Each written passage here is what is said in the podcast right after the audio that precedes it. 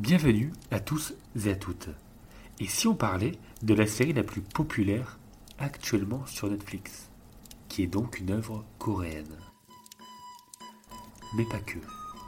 Je pense qu'en plus de parler de Squid Game, pour ceux qui l'ont compris, on va parler d'œuvres coréennes en tout genre qui sont tout aussi intéressantes.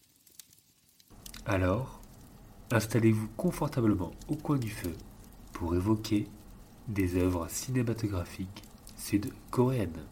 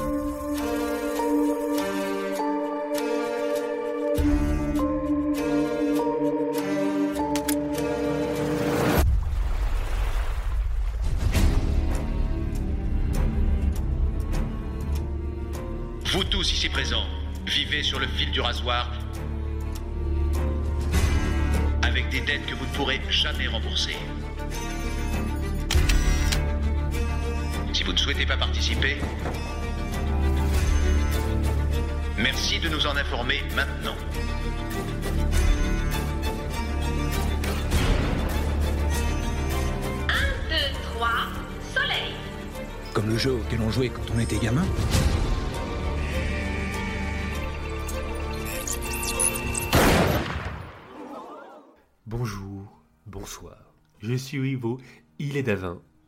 Et aujourd'hui, on va parler de Squid Game, mais pas que. Mais pas que. On va parler de Squid Game et d'œuvres sud-coréennes.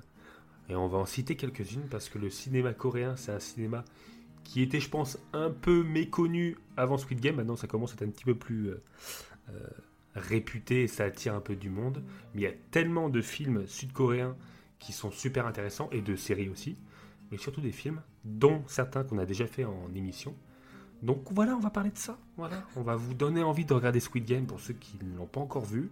On va en parler un petit peu en le spoilant et après, on parlera d'œuvres euh, sud-coréennes en tout genre.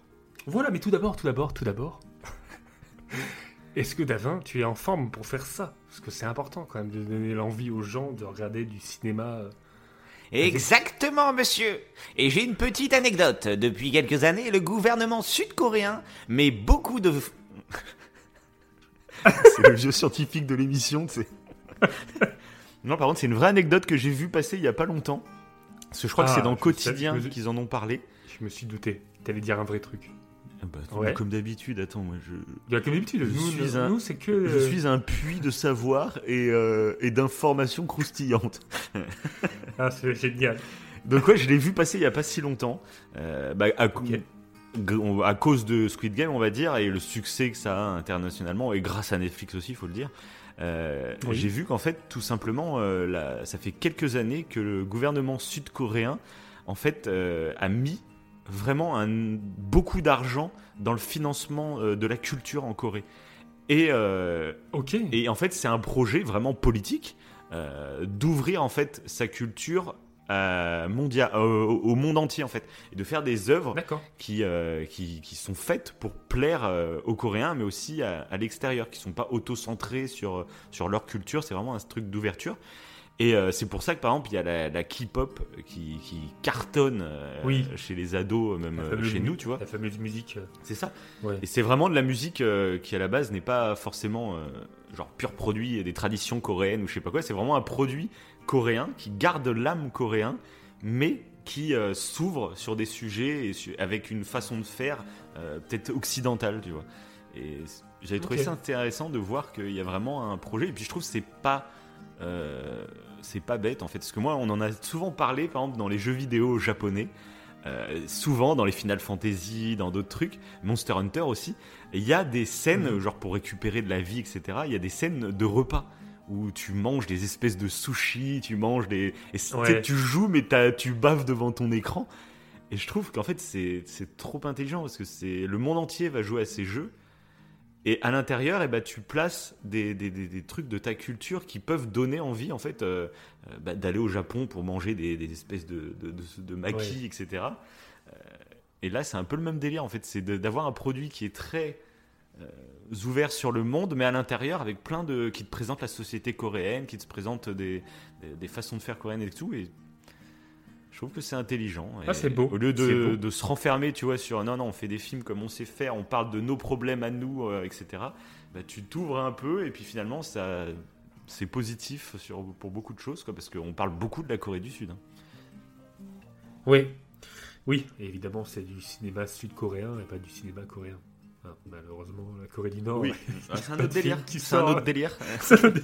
Mais peut-être que justement, en fait, mais c'est intéressant, c'est peut-être que justement, euh, une des enfin une des raisons qui ont provoqué ce- cette volonté du gouvernement coréen du Sud de faire ça, c'est peut-être aussi de, de, de- De se démarquer de. ouais, se démarquer, de laver, même- Nord. de laver un peu son image de, euh, par rapport à la Corée du Ouais. Nord. Euh, Parce que je pense qu'il y a beaucoup de gens qui devaient confondre, euh, c'est la Corée, quoi. C'est Corée du Sud, Corée du Nord, bon, bah, c'est la Corée, quoi. C'est ça. Et c'est peut-être ça aussi, hein, cette volonté, parce que peut-être que même euh, dans les marchés économiques, etc., quand tu connais pas, bah, t'oses pas. euh, Enfin, si, il devait y avoir des, des réseaux qui se fermaient juste à cause de la réputation de, de ceux du Nord, je sais pas. En tout cas, je trouve ça Oui, c'est intéressant. Ouais, c'est sûr. Ouais, mais souvent, plus dans, les, dans le cinéma coréen, parce qu'on y reviendra tout à l'heure, euh, ça parle beaucoup en fait euh, des problèmes politiques de la Corée. À chaque fois, tu regardes. euh, alors, je sais pas si Mhm. c'est que euh, des cinéastes coréens euh, que moi je connais Mhm. qui font ça en fait, qui en sachant en fait pertinemment qu'il y aura plus de monde, enfin il y aura des gens à l'international qui vont regarder leur, leur film, Mhm. enfin son film. euh, il essaie toujours, je pense à Bong Joon-ho plus Ouais. particulièrement, il essaie de placer des toujours en fait. Après, euh, c'est social. euh, Ouais, c'est Après, bien sûr, bah, comme Ouais. c'est coréen, tu te dis que c'est. Ça, ça parle de la Corée, mais finalement, tu regardes la plupart des. Rien que Oui, Squid Game, Squid. Game, c'est. Ça parle pas de, du système coréen euh, en particulier, ça parle du système capitaliste dans son entièreté plutôt. tout à fait. Donc c'est ouais. des problèmes plus sociaux. euh. Mais c'est vrai qu'ils sont. Enfin, les Ouais. films qu'on a vus euh, sont très engagés à chaque fois, je trouve. Il y a vraiment un côté social. qu'on va Mm. Qu'on va citer, c'est ça que j'aime beaucoup. Bah, Euh, nous, on aime bien, c'est vrai qu'on aime bien les films et les œuvres qui, qui en plus de te raconter Ouais, une superbe histoire, euh, bah, essayent de, de Ouais, faire passer quelques messages. un message derrière. Ouais, tout à fait, ouais. Et, euh, et d'ailleurs, bah là, j'ai- pendant que tu parlais de recettes, j'ai tapé genre recettes coréennes Ouais. sur Google.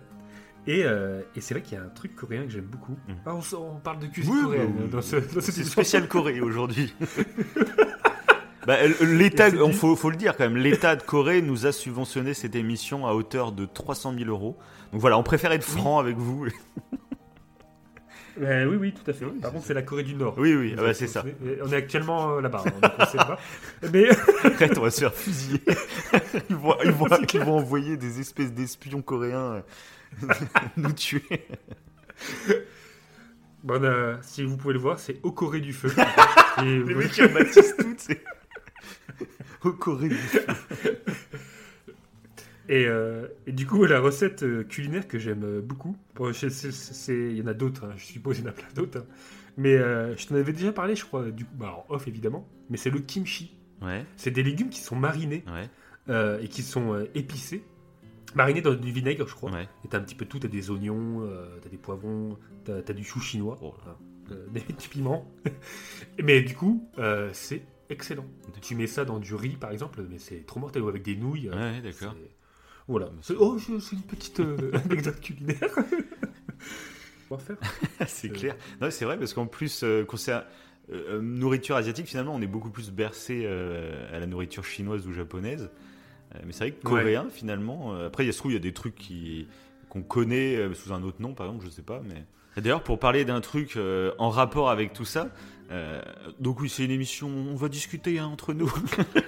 Ah oui, oui. on va parler Après le, après l'horreur show. euh, Ah oui, je, Ça, je vous, le- je préviens, je vous préviens les gens. Et du coup, On se détend. L'autre jour, l'autre jour, ah, j'étais trop motivé. euh, j'ai écouté une émission de cuisine à la radio euh, et il parlait en fait des plats euh, exotiques préférés des Français. Et euh, la surprise, euh, enfin, je m'y attendais pas parce que je connais absolument pas ce plat. Le plat principal, c'est un plat indien ou thaïlandais, thaïlandais plutôt, un plat thaïlandais qui s'appelle le curry achaman. ou D'accord. un truc comme ça, ça, ça ressemble à ça. Et euh, en gros, c'est Ok. un, prix- c'est un, bah, c'est un curry, sauf qu'en fait, il est légèrement moins épicé que les autres currys, du coup plus adapté, on va dire, aux, aux papilles gustatives euh, occidentales. Et euh, je me suis dit, bah tiens, vas-y, euh, c'est un plat chaud et tout, avec du poulet et tout. Je me suis dit, je vais, je vais faire ça, c'est la bonne période. Ah bah j'ai regardé la recette, euh, ah, c'est, euh, il y a 4000 ingrédients à peu près. Je suis ah mince. Donc ça, faudrait que je me trouve un restaurant, tu vois, parce qu'il y, a- y a, je sais pas, peut-être pas 4000, mais il y a au moins euh, une vingtaine d'ingrédients différents. Puis des trucs, c'est improbables à trouver. euh. Donc, Ah oui, il y a un restaurant coréen. Ah ouais, c'est rare ça. On a souvent des restaurants japonais, thaïlandais, vietnamiens, chinois, c'est vrai. mais pas. Ça va venir. Bah ouais, ça va venir. Allez. On va, Bah, on va grâce à l'ouvrir. Squid Game. Grâce à nous, va grâce à cette émission d'aujourd'hui. Et grâce à nous, c'est À ça. la fin de l'émission, on ouvre l'ouverture de notre restaurant coréen. Ah, ça va être beau. Ça va être beau. Bon, les gens ils sont en train de s'inquiéter, je crois. Ils se disent d'accord, mais. euh, c'est quand qu'on parle de Squid Game les gars vous êtes sympa, vous êtes sympa. Ah Oui. On a, en fait, c'est un peu une émission euh, euh, après l'horreur show Oui. qui demande beaucoup de boulot, On donc on se détend. C'est ça. Donc vous vous détendez direct, les gars. Ok qui menace les auditeurs. C'est clair. Le premier qui moufte, euh, il est banni. Il est banni. ouais. Donc non. Parlons de Squid Game, hein, euh, parce que je pense que euh, donc déjà, avant de dire ce que j'allais dire, Mhm. Squid Game, pour ceux qui ne connaissent pas, je pense maintenant c'est connu. Oui. Vous l'avez compris, ça, un truc, c'est une réalisation qui vient de Corée. Il y a une saison, il y a 9 épisodes. Et euh, bah, c'est sorti le 17 septembre 2021, je crois. Euh, Je crois. Et ça, me paraît, ça me paraît ultra tôt. ben, euh, 17 septembre. Ah, remarque, c'est après. Non, moi, je l'ai vu un peu plus tard. Mais le buzz est peut-être venu. Ouais, c'est ça, en 17 fait. septembre. Ouais, d'accord, ok. Ouais, je crois que le. Ouais, sur Netflix. Est-ce qu'en France c'était pareil peut-être? Bah oui, je pense que oui, oui. Ouais, ouais. Créé par Wang Dong-hyuk. Et je l'ai parfaitement dit. Euh, donc, euh, bon voilà, une série euh, qui ressemble un petit peu à Hunger Game. hein. En gros, c'est. euh, Ouais, ça rappelle l'esprit. ouais. qui- Mm. Ouais, c'est ouais, un battle personnes quoi, au final. hein, C'est un battle royale. Ouais, c'est un battle royale. Sauf que je trouve c'est. très peu d'argent. C'est pas forcément bien expliqué au début que. Je trouve au début, t'as l'impression que s'ils sont 10 à réussir les épreuves, bah, les 10 repartent avec la thune. Alors qu'au final, Mhm. pas du tout. Mais Ouais. Oui, c'est sûr. c'est pas présenté des- vraiment comme un battle royale dès le début. Tu comprends petit à petit, mais euh, pas dès le début. Enfin, ou à moins que c'est moi qui suis passé à Ouais, côté d'un truc. exprès. mais- Ouais. Oui, parce que maintenant, je pense que c'est assez réputé. Parce que là, du coup, on, on va donner notre avis sans spoiler pour peut-être vous donner envie. Mhm. Là, ça spoil pas grand chose. Je pense que maintenant, c'est connu. Il y a des mèmes partout de Squid Game. Il y C'est a même clair. des, jeux au Squid Squid Game. Ouais. Il y a même des enfants. Alors, ça, ça, je comprends pas. Apparemment, il y a des enfants qui se sont amusés à reproduire Squid Game à l'école. Donc, je sais pas pourquoi ils, Bah, ils ont regardé l'émission. Bah, c'est des jeux d'enfants, c'est Je- tout simplement. En fait, euh, en fait c'est absolument Ouais, mais- pas Squid Game, c'est juste, bah, on, fait, on faisait un 2-3 Oui, soleil en fait. euh, Ah, c'est Squid Game, un 2-3 soleil, c'est Squid Game. Non, mais par contre, oui, mais la personne qui perdait, Ah, se faisait tuer. tabasser. non, mais c'est tabasser. Ah. Il y a une. Il y a une euh, ouais, mais c'est vrai, en plus, il y a eu, des- euh, il y a eu des- plusieurs infos, et je crois que c'était euh, en Belgique, où. euh, c'est pas le seul endroit, et il y a eu. euh, c'est cette info que j'avais vue là, où euh, bah, il y a un des enfants qui s'est fait tabasser parce qu'il avait perdu au jeu. Ouais, Mais- bah, après, de toute façon, Est-ce que. c'est un cas partout. De Game euh, il serait fait Ouais, tabasser voilà. pour une autre raison. C'est, Faut toujours surfer Oui, avec voilà, les news. hein, moi, je les connais, c'est journaleux. Hein. Des armes. Ah, je les connais, moi, je on me la fait pas. hein, on me la fait pas, moi. Ça... Oui, mais c'est ça. Non, mais c'est tellement populaire. Mais c'est ça, faut ça surfer peut, euh, sur le truc. C'est- Après, il- On a raccroché le truc à Ouais. Squid Game, mais comment un enfant pourrait regarder Squid Game? Bah après, de toute façon, c'est pour clair. hein, c'est pas, un- pas comme tout. hein, à chaque fois, on en parle. hein, euh, C'est aux Oui. parents de, de faire gaffe à ce que leurs enfants regardent aussi. De toute façon, ça. Oui, c'est ça, tout à fait. Tout à fait. Du coup, toi, qu'est-ce que t'en as pensé sans spoiler de Squid Game? Alors moi, tout d'abord, euh, j'ai eu un peu la Comment chance. bah, j'ai eu un peu la chance en fait de regarder la Ouais. série avant que ça devienne euh, la mode, on va dire. Euh, parce que souvent, tu sais, je t'en avais parlé avec la Casa des Papel, où j'avais pas du tout regardé euh, quand c'est sorti, et du coup, bah, le- l'effet, tout le monde en parle. Maître Gims et Vita font une chanson Bella Ciao.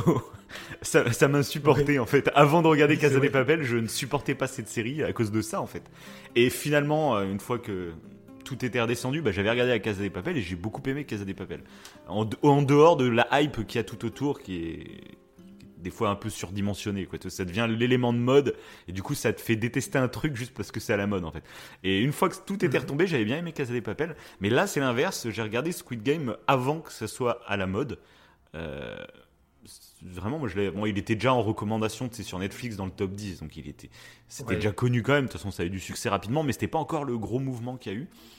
Du coup, j'ai regardé ça vraiment, plus euh, bah, comme euh, euh, bah, un peu grâce à toi, toi qui es très fan euh, du cinéma coréen. On en avait parlé dans, Oui, l'émission Fait divers sur le tueur en série coréen. On en avait parlé. Je vous invite à l'écouter cette émission.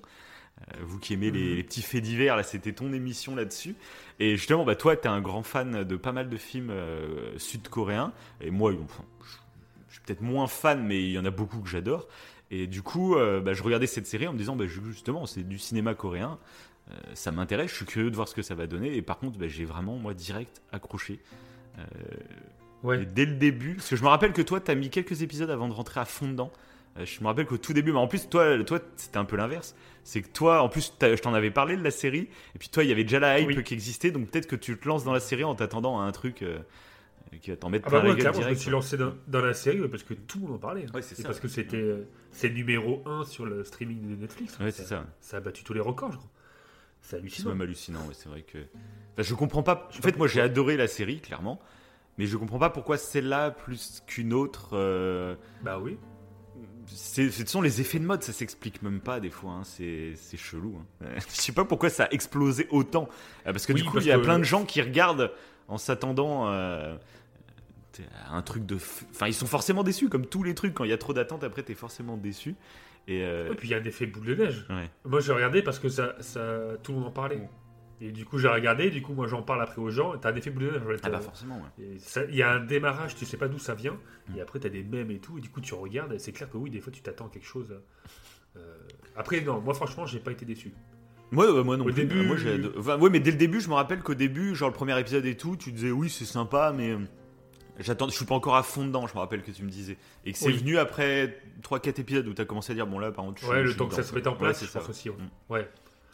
Mais donc du coup, moi, bah voilà, moi j'ai, ça faisait longtemps, clairement. euh, moi, je- j'en ai déjà parlé, mais moi, je suis pas genre un abonné fixe de Netflix. Euh, moi, j'aime Ouais. bien euh, tous les mois, en fait, je me questionne sur qu'est-ce que j'ai envie de regarder ce mois-ci.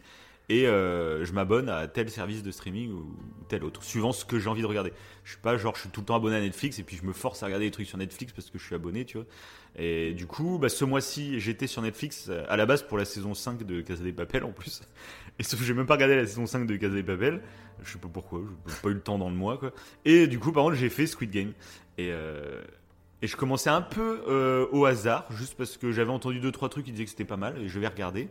Et moi, j'ai accroché vraiment dès le départ. Le personnage principal, c'est l'archétype Ouais. euh, du personnage que je kiffe.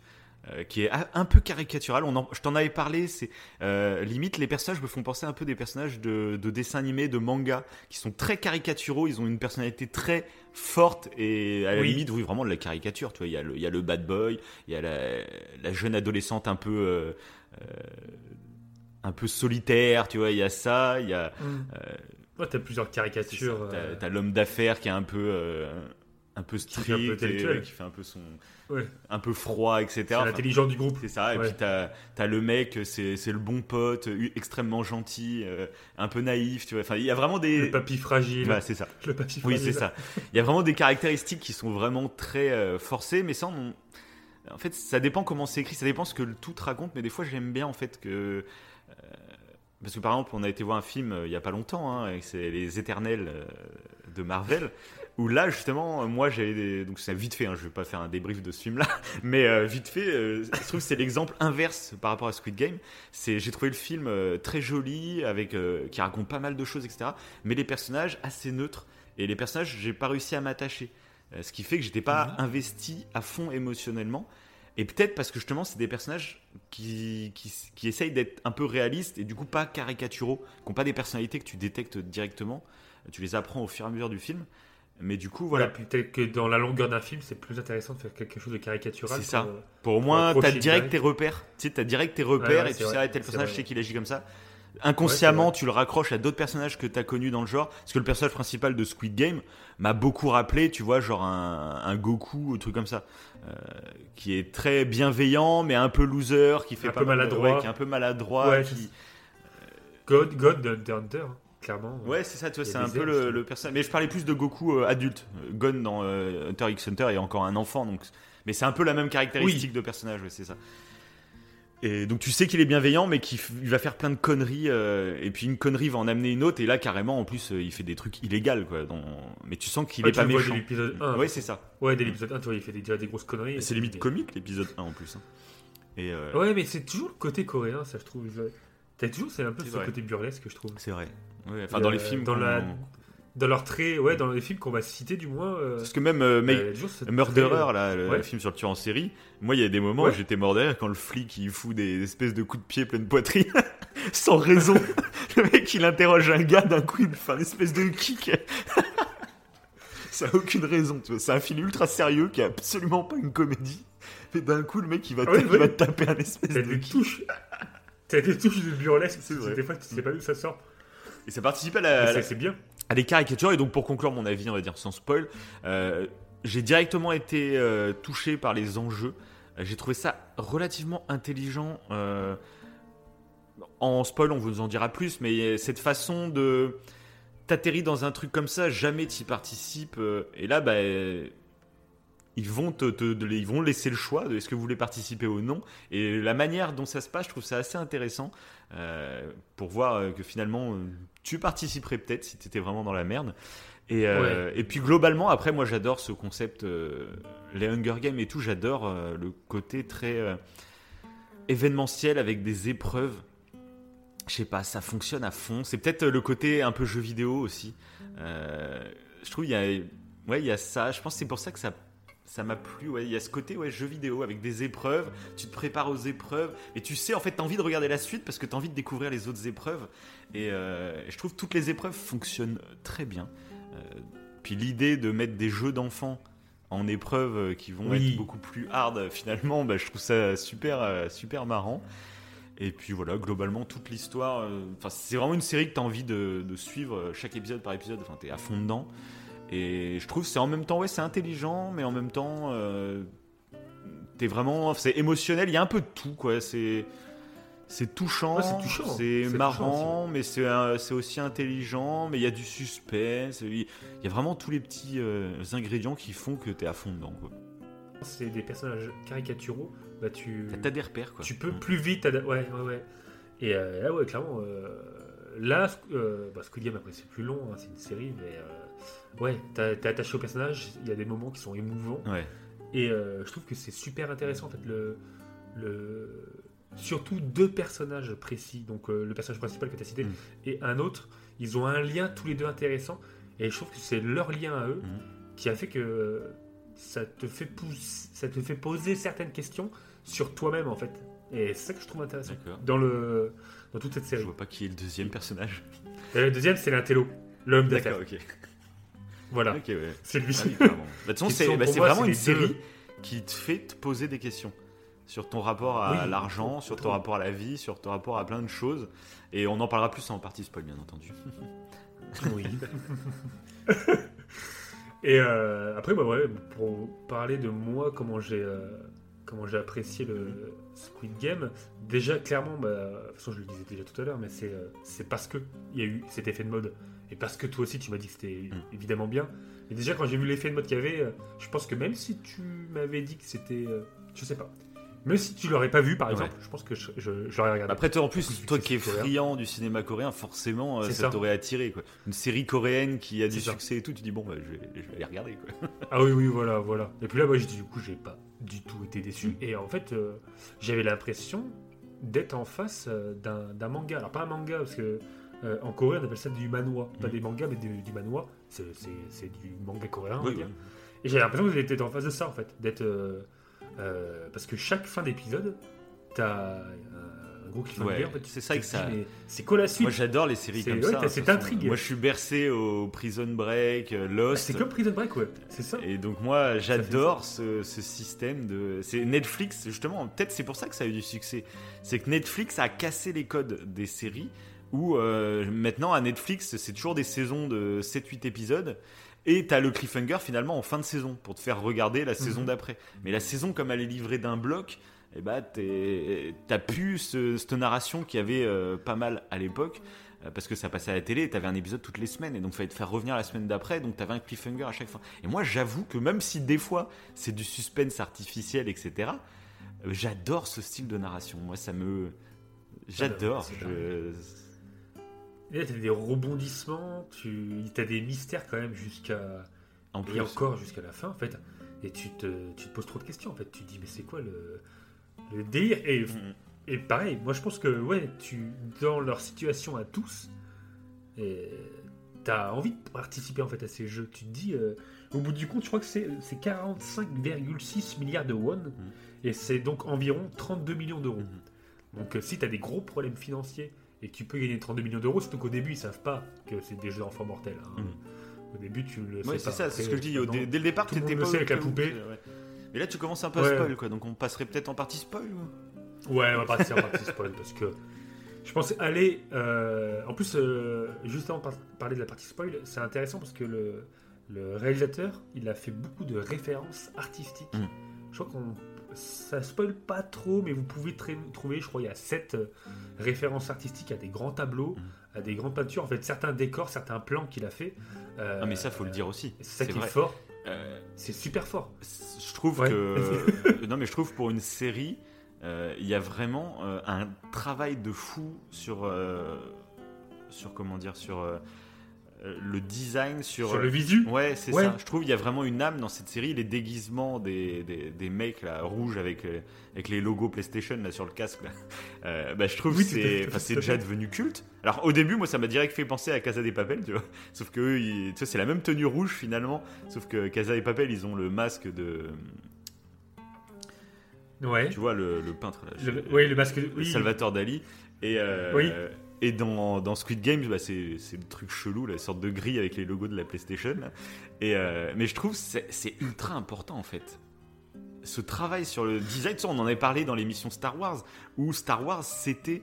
euh, ce qui crée cet univers, c'est ces déguisements, c'est ces designs d'aliens, ça crée un monde directement, je trouve. Et là, on est dans le monde réel, mais pourtant, je trouve qu'il y a une esthétique qui est folle. Rien que la salle, le dortoir avec tous les lits, je trouve cette pièce, euh, tu sais, elle est d'un bleu, euh, un bleu un peu ardoise, que je, je trouve qu'il y a un vrai design. Puis chaque épreuve, limite, tu les reconnais, les décors de chaque épreuve, c'est ça qui est, qui est ouf.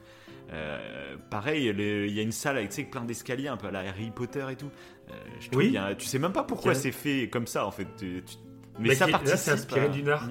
D'une œuvre d'art. D'accord, ok, ouais. C'est labyrinthe. Comme. Harry Potter, en fait, j'imagine. C'est- C'est- Je trouve que c'est la même œuvre, en fait. Ouais. Ah, ça se trouve, ouais, ouais, ça se trouve. Je crois que c'est une œuvre d'art qui date de 1950. Ouais. Je crois, c'est le mec qui te. Je crois que c'est une œuvre d'art de Mais 1950. non, mais- Le 13 février, même, qui a été. euh. Je l'avais vu l'œuvre, mais je me rappelle plus. ok. euh, Je suis pas assez euh, connaisseur dans les œuvres. Enfin, si, c'est mon euh, troisième essai. Ça, c'est ça. Les œuvres d'art. Mais ouais, c'est. euh, Je trouve c'est tellement important. la On parle souvent de l'impact. Oui, des- on parle souvent des musiques, ce que j'allais dire. Euh, pareil, les musiques là. euh, Tu sais, la musique là. Elle est cultissime. Enfin, le truc Ouais. chelou là. Mais elle est cultissime. C'est ça. Dès que je l'entends, cette musique, elle me, ça. elle me fait quelque chose. Ça, J'ai un ancrage maintenant. Ouais, il y a... Donc, Puis il y a pas mal de musique ah, classique. Donc ça, c'est le bon plan parce que je trouve que ça donne une vraie âme à l'œuvre. Euh, et en plus, c'est libre de droit, donc ils n'ont pas payé euh, sur ces musiques-là. c'est vraiment le plan de ouf. Parce qu'il y a, il y a- alors j'ai plus en tête les musiques classiques qu'il y a, mais il y a plein de musiques classiques euh, ultra connues. Et ça participe un peu au côté classe et noble presque de ce qui est en train de se passer, alors que c'est quelque chose de totalement gore, tu vois. Et enfin bref, je trouve c'est vraiment bien travaillé sur plein de plans, quoi. Il y a, il y a des bons personnages. Il a fait un travail de, de fou. Il y a un vrai message, il y a un vrai suspense, il y a une vraie esthétique, il y a des vraies musiques. Enfin, c'est Bah, le, quali, le tableau, du coup, Mhm. c'est la relativité de Moritz Cornelis D'accord. de 1953. Ok. Voilà, je m'en souvenais. Ah, tu t'es trompé quand j'avais euh, fait, euh, les beaux-arts. Quand j'avais fait les beaux-arts. ouais, ouais, je vois. Ouais, quand t'avais fait les beaux-arts en parallèle de ta carrière de neuroscientifique, de paléontologue. Et de paléontologue. Non, c'est. Non, ouais, ouais, clairement, ouais. Euh, mais rien que pour ça, je trouve que ouais, visuellement, musicalement et tout, il y a, y a quelque chose. Il y a- C'est c'est artistique. De toute façon, même le réalisateur le dit. Mhm. euh, à la base, il voulait pas faire de saison 2. Ouais, c'est ce que Ça, j'avais on, peut, on en parler maintenant. Et euh, parce que c'était pour lui, c'était trop lourd. Il avait, c'était compliqué de faire cette, bah, ce- cette série. Mm. Donc je pense qu'il a, de toute façon, on le voit au niveau artistique. Je pense qu'il a mis vraiment du sien. Mais- Et euh, mais du coup, ça a tellement fait le Ah buzz, bah, comme euh, vous le savez, qu'il va quand même faire une saison 2. Mais à Bah, voir, ça se trouve, la saison 2, du coup, va être euh, globalement Mais très en plus, décevante. ça- Ça se peut aussi. hein. Il va appeler, euh, il va pas le faire tout seul en plus. Ouais. Il va appeler des, enfin, il va le faire avec d'autres scénaristes. Ok. Il se sent pas le faire tout seul. Mais vu qu'il y a une grosse demande, bah, il va le faire quand même. Mhm. Mais bon, à, à voir. On en parlera des questions en euh, suspens. en théorie pour la suite, Bah. etc. Mais c'est vrai que pour le coup, je l'avais lu, ça, moi, tu vois, à l'époque où j'ai commencé cette série, je l'avais lu qu'à la base, il n'y avait pas de saison 2 de prévu. Après, il laisse une petite porte ouverte à la fin, enfin, même une assez grosse à la fin. Euh, mais dans Mhm. l'idée, euh, voilà, c'était pas prévu de faire une saison 2. Et... Mais bon, bah c'est, à mon avis, ça doit être dans les contrats. Tu as des financements. Alors, je sais pas si c'est Netflix qui a tout financé direct, mais il me semble. Je sais plus. Ah, je sais pas ça. Et, euh, mais ça doit être dans les contrats, de toute façon. euh, ils financent une série. Si la série, par euh, bonheur, elle, elle a du succès, bah, ça Ouais, sera euh, prolongé. Tu vois, ouais. c'est obligé. De toute façon, c'est, c'est normal aussi. Hein. Mais, euh, donc, à voir la saison 2. Mais ça peut être une grosse déception, par contre, la saison 2. hein. Parce qu'en gros, c'est comme si, tu vois, Bah. ça se trouve, c'était son petit bébé auquel il réfléchissait depuis Mm. des années. Euh, il réussit à le faire. C'est génial. Et après en saison 2, bah, t'es un peu euh, feuille vide. Quoi. Il y a beaucoup d'artistes qui, qui ont ça. Moi je me rappelle à l'époque des Psychiatres de la Rime. Quand Ouais. ils ont sorti leur premier album, donc Rime, pour ceux qui ne connaissent pas, c'est, il y a Soprano qui était là- là-dedans à l'époque. Euh, et ben, je me rappelle que quand ils ont sorti leur deuxième album, ils avaient encore plus peur que pour le premier. Parce en fait, le premier, c'est- c'était nos, nos 20 premières années de vie. On a tout raconté. Il fait après, bah, quand tu arrives sur le deuxième, le deuxième album, bah, t'as quoi à raconter? En fait, t'as as déjà tout dit dans ton premier, quoi. Et c'est là l'épreuve est la plus dure, c'est ça, c'est de confirmer finalement. Euh, donc c'est à suivre, on verra bien. Après, faut pas partir défaitiste. Bah, hein, mais... Su- euh, bon, de toute façon, je pense qu'on va pas. on- J'allais dire un truc, mais on va, on va spoiler. Je le Vas-y, dis parti clairement. spoil, ouais, voilà. voilà. Vous pouvez partir, Ouais, ouais. Ou, euh, ou alors vous en foutez. Ou mais aller- voilà. C'est ça. Allez voir la série, je pense que vous n'allez pas être déçus. je Oui, pense. c'est des trucs intéressants. Et du coup, donc, euh, ça me fait dire un truc qui, qui spoil totalement. hein. Mais euh, en plus de ça, le fait de ne pas vouloir faire de saison 2 à la base, Mhm. C'est qu'il y a peut-être une fin alternative. Oui, mais alors, je me suis pas spoilé l'info. Tu t'en as vu? Non, j'ai vu le titre, mais j'ai pas été cliqué, donc je sais pas. Ben, en fait, en gros, la fin alternative, c'est que le personnage principal, euh, qui est le numéro 406, je crois, hein, c'est le, le 406 le dernier. Euh, oui, je vais les appeler par leur numéro, Oui, oui. hein, ne veuillez pas. Euh, ben, le numéro 406, il décide de pas prendre l'avion, donc de pas rejoindre sa fille, Ouais.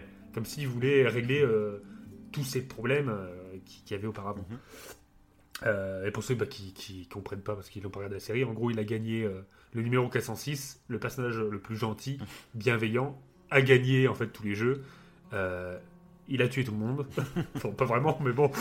Et du coup, au lieu d'aller rejoindre sa fille avec tout l'argent qu'il a, eh ben, il décide de ne pas la rejoindre, comme s'il voulait régler un problème. Ouais. Donc ça reste un peu, tu, tu restes sur ta fin. Et, et dans la fin alternative, en fait, ben, il prend l'avion. D'accord. Il prend l'avion. de-. Comme si c'était. euh, Ah, c'est juste ça, d'accord, de- Oui, c'est tout. C'est qu'il prend l'avion, mais c'est vrai que cette fin, elle est. T'es là, moi j'étais à cette. euh, Le mec parle direct de la fin. mais à cette fin, moi j'étais. euh, J'étais j'étais en train de me dire, mais prends l'avion, prends l'avion. Putain, non, il prend pas l'avion, quoi, il fait chier. Il est plein de fric, Parce que ce du coup, con. bah. Ouais, puis en plus. Par euh, contre, il a les cheveux rouges. hein. euh, Alors ça, j'ai pas compris le choix, euh, le choix final. ouais, c'est- bah, apparemment, quand tu gagnes beaucoup d'argent, tu, tu fais ça. Euh, Il y a une étude là-dessus. ça m'a fait limite rire, quoi. Le mec, il voit une vieille photo d'une beauve de 60 ans avec les cheveux rouges chez le coiffeur. Fais-moi ça, fais-moi ça. Oui, c'est bizarre. Ah, là, ça, là, ça fait, ça encore, ça rend le truc encore plus euh, manga, tu vois, avec les cheveux de toutes les couleurs. Ah, mais moi j'étais persuadé que c'était tiré d'un manga, mais pas du tout en fait. Ouais, ouais. Vraiment, ouais, pour plein de trucs. euh. Mais du coup, ouais. euh, Mais du bah, coup, ouais, c'est pas une fin totalement différente, c'est juste euh, le choix, est-ce qu'il va Ouais, se venger ou pas, quoi. C'est ça, c'est ça. Mais là, du coup, euh, mais même s'il n'y avait pas ça, même si on parle pas de cette fin, qui, je sais pas pourquoi il, il hésitait euh, Mhm. au fait de rajouter cette fin alternative ou non, mais il y a quand même la question du frère, du coup, euh, le flic, euh, Mhm. qui est le frère d'un des membres euh, de cette confrérie, je vais l'appeler comme ça, euh, de Squid Game. Je sais pas pour toi, mais pour moi, clairement, il est encore en vie, ce gars. Je pense Oui, que il parce a que fait. tu vois bien qu'il ça tape dans, dans le bras, après il tombe dans l'eau, Voilà, mais a généralement les morts comme ça, tu sais que c'est pas des vrais morts. quoi. Et tu sens du coup qu'il y a. ça, moi, enfin, moi- pour moi, ça, c'est des mystères qui ont, qui ont besoin d'être résolus, j'ai envie de savoir. Oui, va oui, passer, ah oui, euh, bah, pourquoi son frère Oui, est là Ça c'est clair. Moi je suis quasiment sûr qu'il est pas mort. Parce que si- s'il avait vraiment voulu le tuer, il aurait foutu une balle pleine tête et puis c'était réglé, tu vois. Exactement. Là ça tape dans l'épaule, il tombe dans l'eau, bon. Et il a fait ça peut-être parce qu'il y avait le monde derrière pour pas se décrédibiliser. Il faut quand même qu'il tire. Mm. Et voilà, euh, je pense. hein. Sinon, peut-être qu'il il aurait été tout seul avec lui, peut-être qu'il aurait pas tiré. Je ne sais pas. C'est ça. Après, mais, mais dit, de toute façon, pourquoi- oui, c'est clair, ça c'est pas réglé. Cette histoire, ça fait partie des histoires qui sont pas réglées. Du euh, son frère, pourquoi il a décidé de devenir l'organisateur de ce truc? Pourquoi il est là? Enfin, au ça, tout ouais. début, euh, c'était un participant donc euh, qui a participé. Ouais, il a gagné, ouais, plus. c'est ça. Et donc tu te dis, mais une fois que tu as gagné et que tu as plein d'argent, pourquoi tu deviens carrément l'organisateur du truc? Donc tu sens qu'il y a autre chose derrière en fait. Il y a, euh, est-ce qu'il est contraint et forcé de le faire? Est-ce qu'il y a- Qu'est-ce qui se passe en fait? C'est intéressant. Donc ça, bon, j'imagine que ça sera traité euh, en saison 2. Bah, je crois que oui, et il en avait parlé le réalisateur. Ouais. Il me semble que si il avait imaginé saison 2, c'était avant qu'il officialise le truc. Il voulait parler de ça, justement du, bah, de cette relation entre les deux. Mhm. Euh, et pas forcément du coup du personnage principal qu'on a dans la saison 1. Donc ça se trouve, euh, dans la, Ah ouais. le, bah, le- le numéro 406, peut-être que dans la saison 2, euh, je sais pas après. Voilà, on il partait pour que- reparticiper aux épreuves. quoi. T'avais l'impression que la ça. fin, ça faisait ça, quoi, en fait. Ouais. Après, à voir. Ouais. À voir. Bah, pareil, moi, ce qui. Si on part un peu dans les théories, hein, on n'a même pas euh, spoilé finalement la série, on fait les théories directes. Mais si on part dans les théories, euh, t'as l'impression à la fin que du coup, il va reparticiper à une année de. Enfin. euh, À ce, à ce jeu, il va y reparticiper, mais euh, peut-être plus dans l'optique de les faire tomber, alors on sait pas trop comment, etc. Euh, par Ah ouais, contre, ouais. moi, ce que j'imagine bien en saison 2, c'est qu'on repart du coup sur le même format, avec des nouveaux gens et du coup des nouvelles épreuves. Je peux pas imaginer qu'ils vont refaire faire les mêmes épreuves. Sinon, c'est trop répétitif, c'est- il y aura plus la surprise. Mais du coup, il n'y a pas beaucoup de jeux Mm. d'enfants non plus. Donc je me demande, parce que là, ils ont quand même fait un 2, 3 soleils, ils vont. Le touche-touche? Ouais, du touche-touche, ouais. En plus, ça existe déjà en vrai Un cache-cache, un cache-cache. ou, euh, Ah oui, un cache-cache. j'avais pensé la marelle, mais après, c'est Squid Game, ça m'a fait un peu penser à la marelle. Donc je me suis Ouais, dit, le jeu du calamar. Ouais, c'est ça.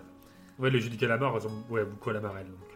Donc il va falloir trouver des nouveaux jeux d'enfants aussi, donc c'est drôle. Après bon, euh, des jeux d'enfants, mais genre l'épreuve avec les euh, où faut sauter sur le verre. je- à quel moment c'est un jeu d'enfant? Ah ils font ça à la récré, hein. Si ça existe. Ah bon? Ah oui, ma fille fait ça à l'école. Ouais, c'est euh. ça. C'est sur des braises. Sur des braises. oui, ça c'est. Mais pour, pour le coup, c'est une des épreuves moi qui m'a le, le plus plu. Euh, je sais pas pourquoi. Ah ouais J'ai j'ai adoré le peut-être le côté très spectaculaire, très euh, chaud, parce qu'en plus là il y a les euh, il y a les riches qui sont là pour observer en plus. Et euh, cette épreuve, je sais pas, je l'ai trouvé spectaculaire, j'ai beaucoup aimé. Euh, c'est peut-être oui, je pense mon. C'est pas l'épreuve la plus culte, euh, parce que je pense que le 1, 2, 3 soleil et le truc avec la, Ouais, le bah, truc la- en sucre, c'est les deux qui sont restés. euh, parce que tout le monde a voulu faire la de recette. Soleil, c'est le choc en fait. Ouais. Un de Soleil, c'est choc. En fait, quand... moi je m'y attendais. Mais après, chaque euh, épreuve, ça qui est quali aussi, c'est que chaque épreuve, il y a un truc quoi. La première, Ah oui, oui. la première, ça te choque parce que tu découvres que vous allez tous vous faire buter. Donc c'est voilà. Ça. La deuxième, C'est donc c'est avec le truc en sucre et c'est devenu culte. Euh, tout le monde a voulu faire la recette Ah, pour génial, essayer, pareil, etc. Euh, après, bah du coup, il y a les, euh, il y a les trucs en, les, non, il y a le tir à la corde. Donc ça aussi, Le euh, tir à la corde, c'est génial. on y a tous aussi. pensé en plus. Un tir à la corde en mode euh, hardcore, tout le monde y a déjà pensé quand tu joues. Tu sais, quand tu joues Ah, à j'ai l'école à la, à la tir à la corde comme ça, moi je disais qu'il y avait une mare avec des crocodiles au milieu, tu vois. Et il fallait faire tomber les autres dans la mare aux crocodiles. Et là, c'est bon, là c'est la version. C'était euh, vraiment à fond. Mais là, le stress. Ah ouais. Ah ouais, la pression. bah. Je crois que c'est en termes d'intensité, c'est le tir à la Ouais, corde. remarque, ouais, vrai. Parce que- qu'en plus, ça... c'est en deux épisodes, je crois. Tu- Oui, bah, il y a la fin, ouais, il y a la fin où ils font leur move là, et sauf que ça tient pas ou je sais Ouais. pas quoi, ouais, c'est ça. Et je, ah ouais, je, celui-là, il, il m'a fait surkiffer. En plus, le papy qui explique toute la, toute la technicité, parce qu'évidemment, Mm. il connaissait les techniques, hein, parce que Oui, bah ouais, mais tu l'apprends à la fin, du coup, et c'est ça. C'est ça que j'ai trouvé génial, ouais, c'est que tu peux la regarder deux fois cette série pour comprendre beaucoup, de- beaucoup de petits détails, et ça c'est il y a kiffant. une seconde lecture de malade. C'est bon. Euh, mais c'est vrai que le tir à la corde, eh ben, encore une fois, ça m'a fait penser à un manga.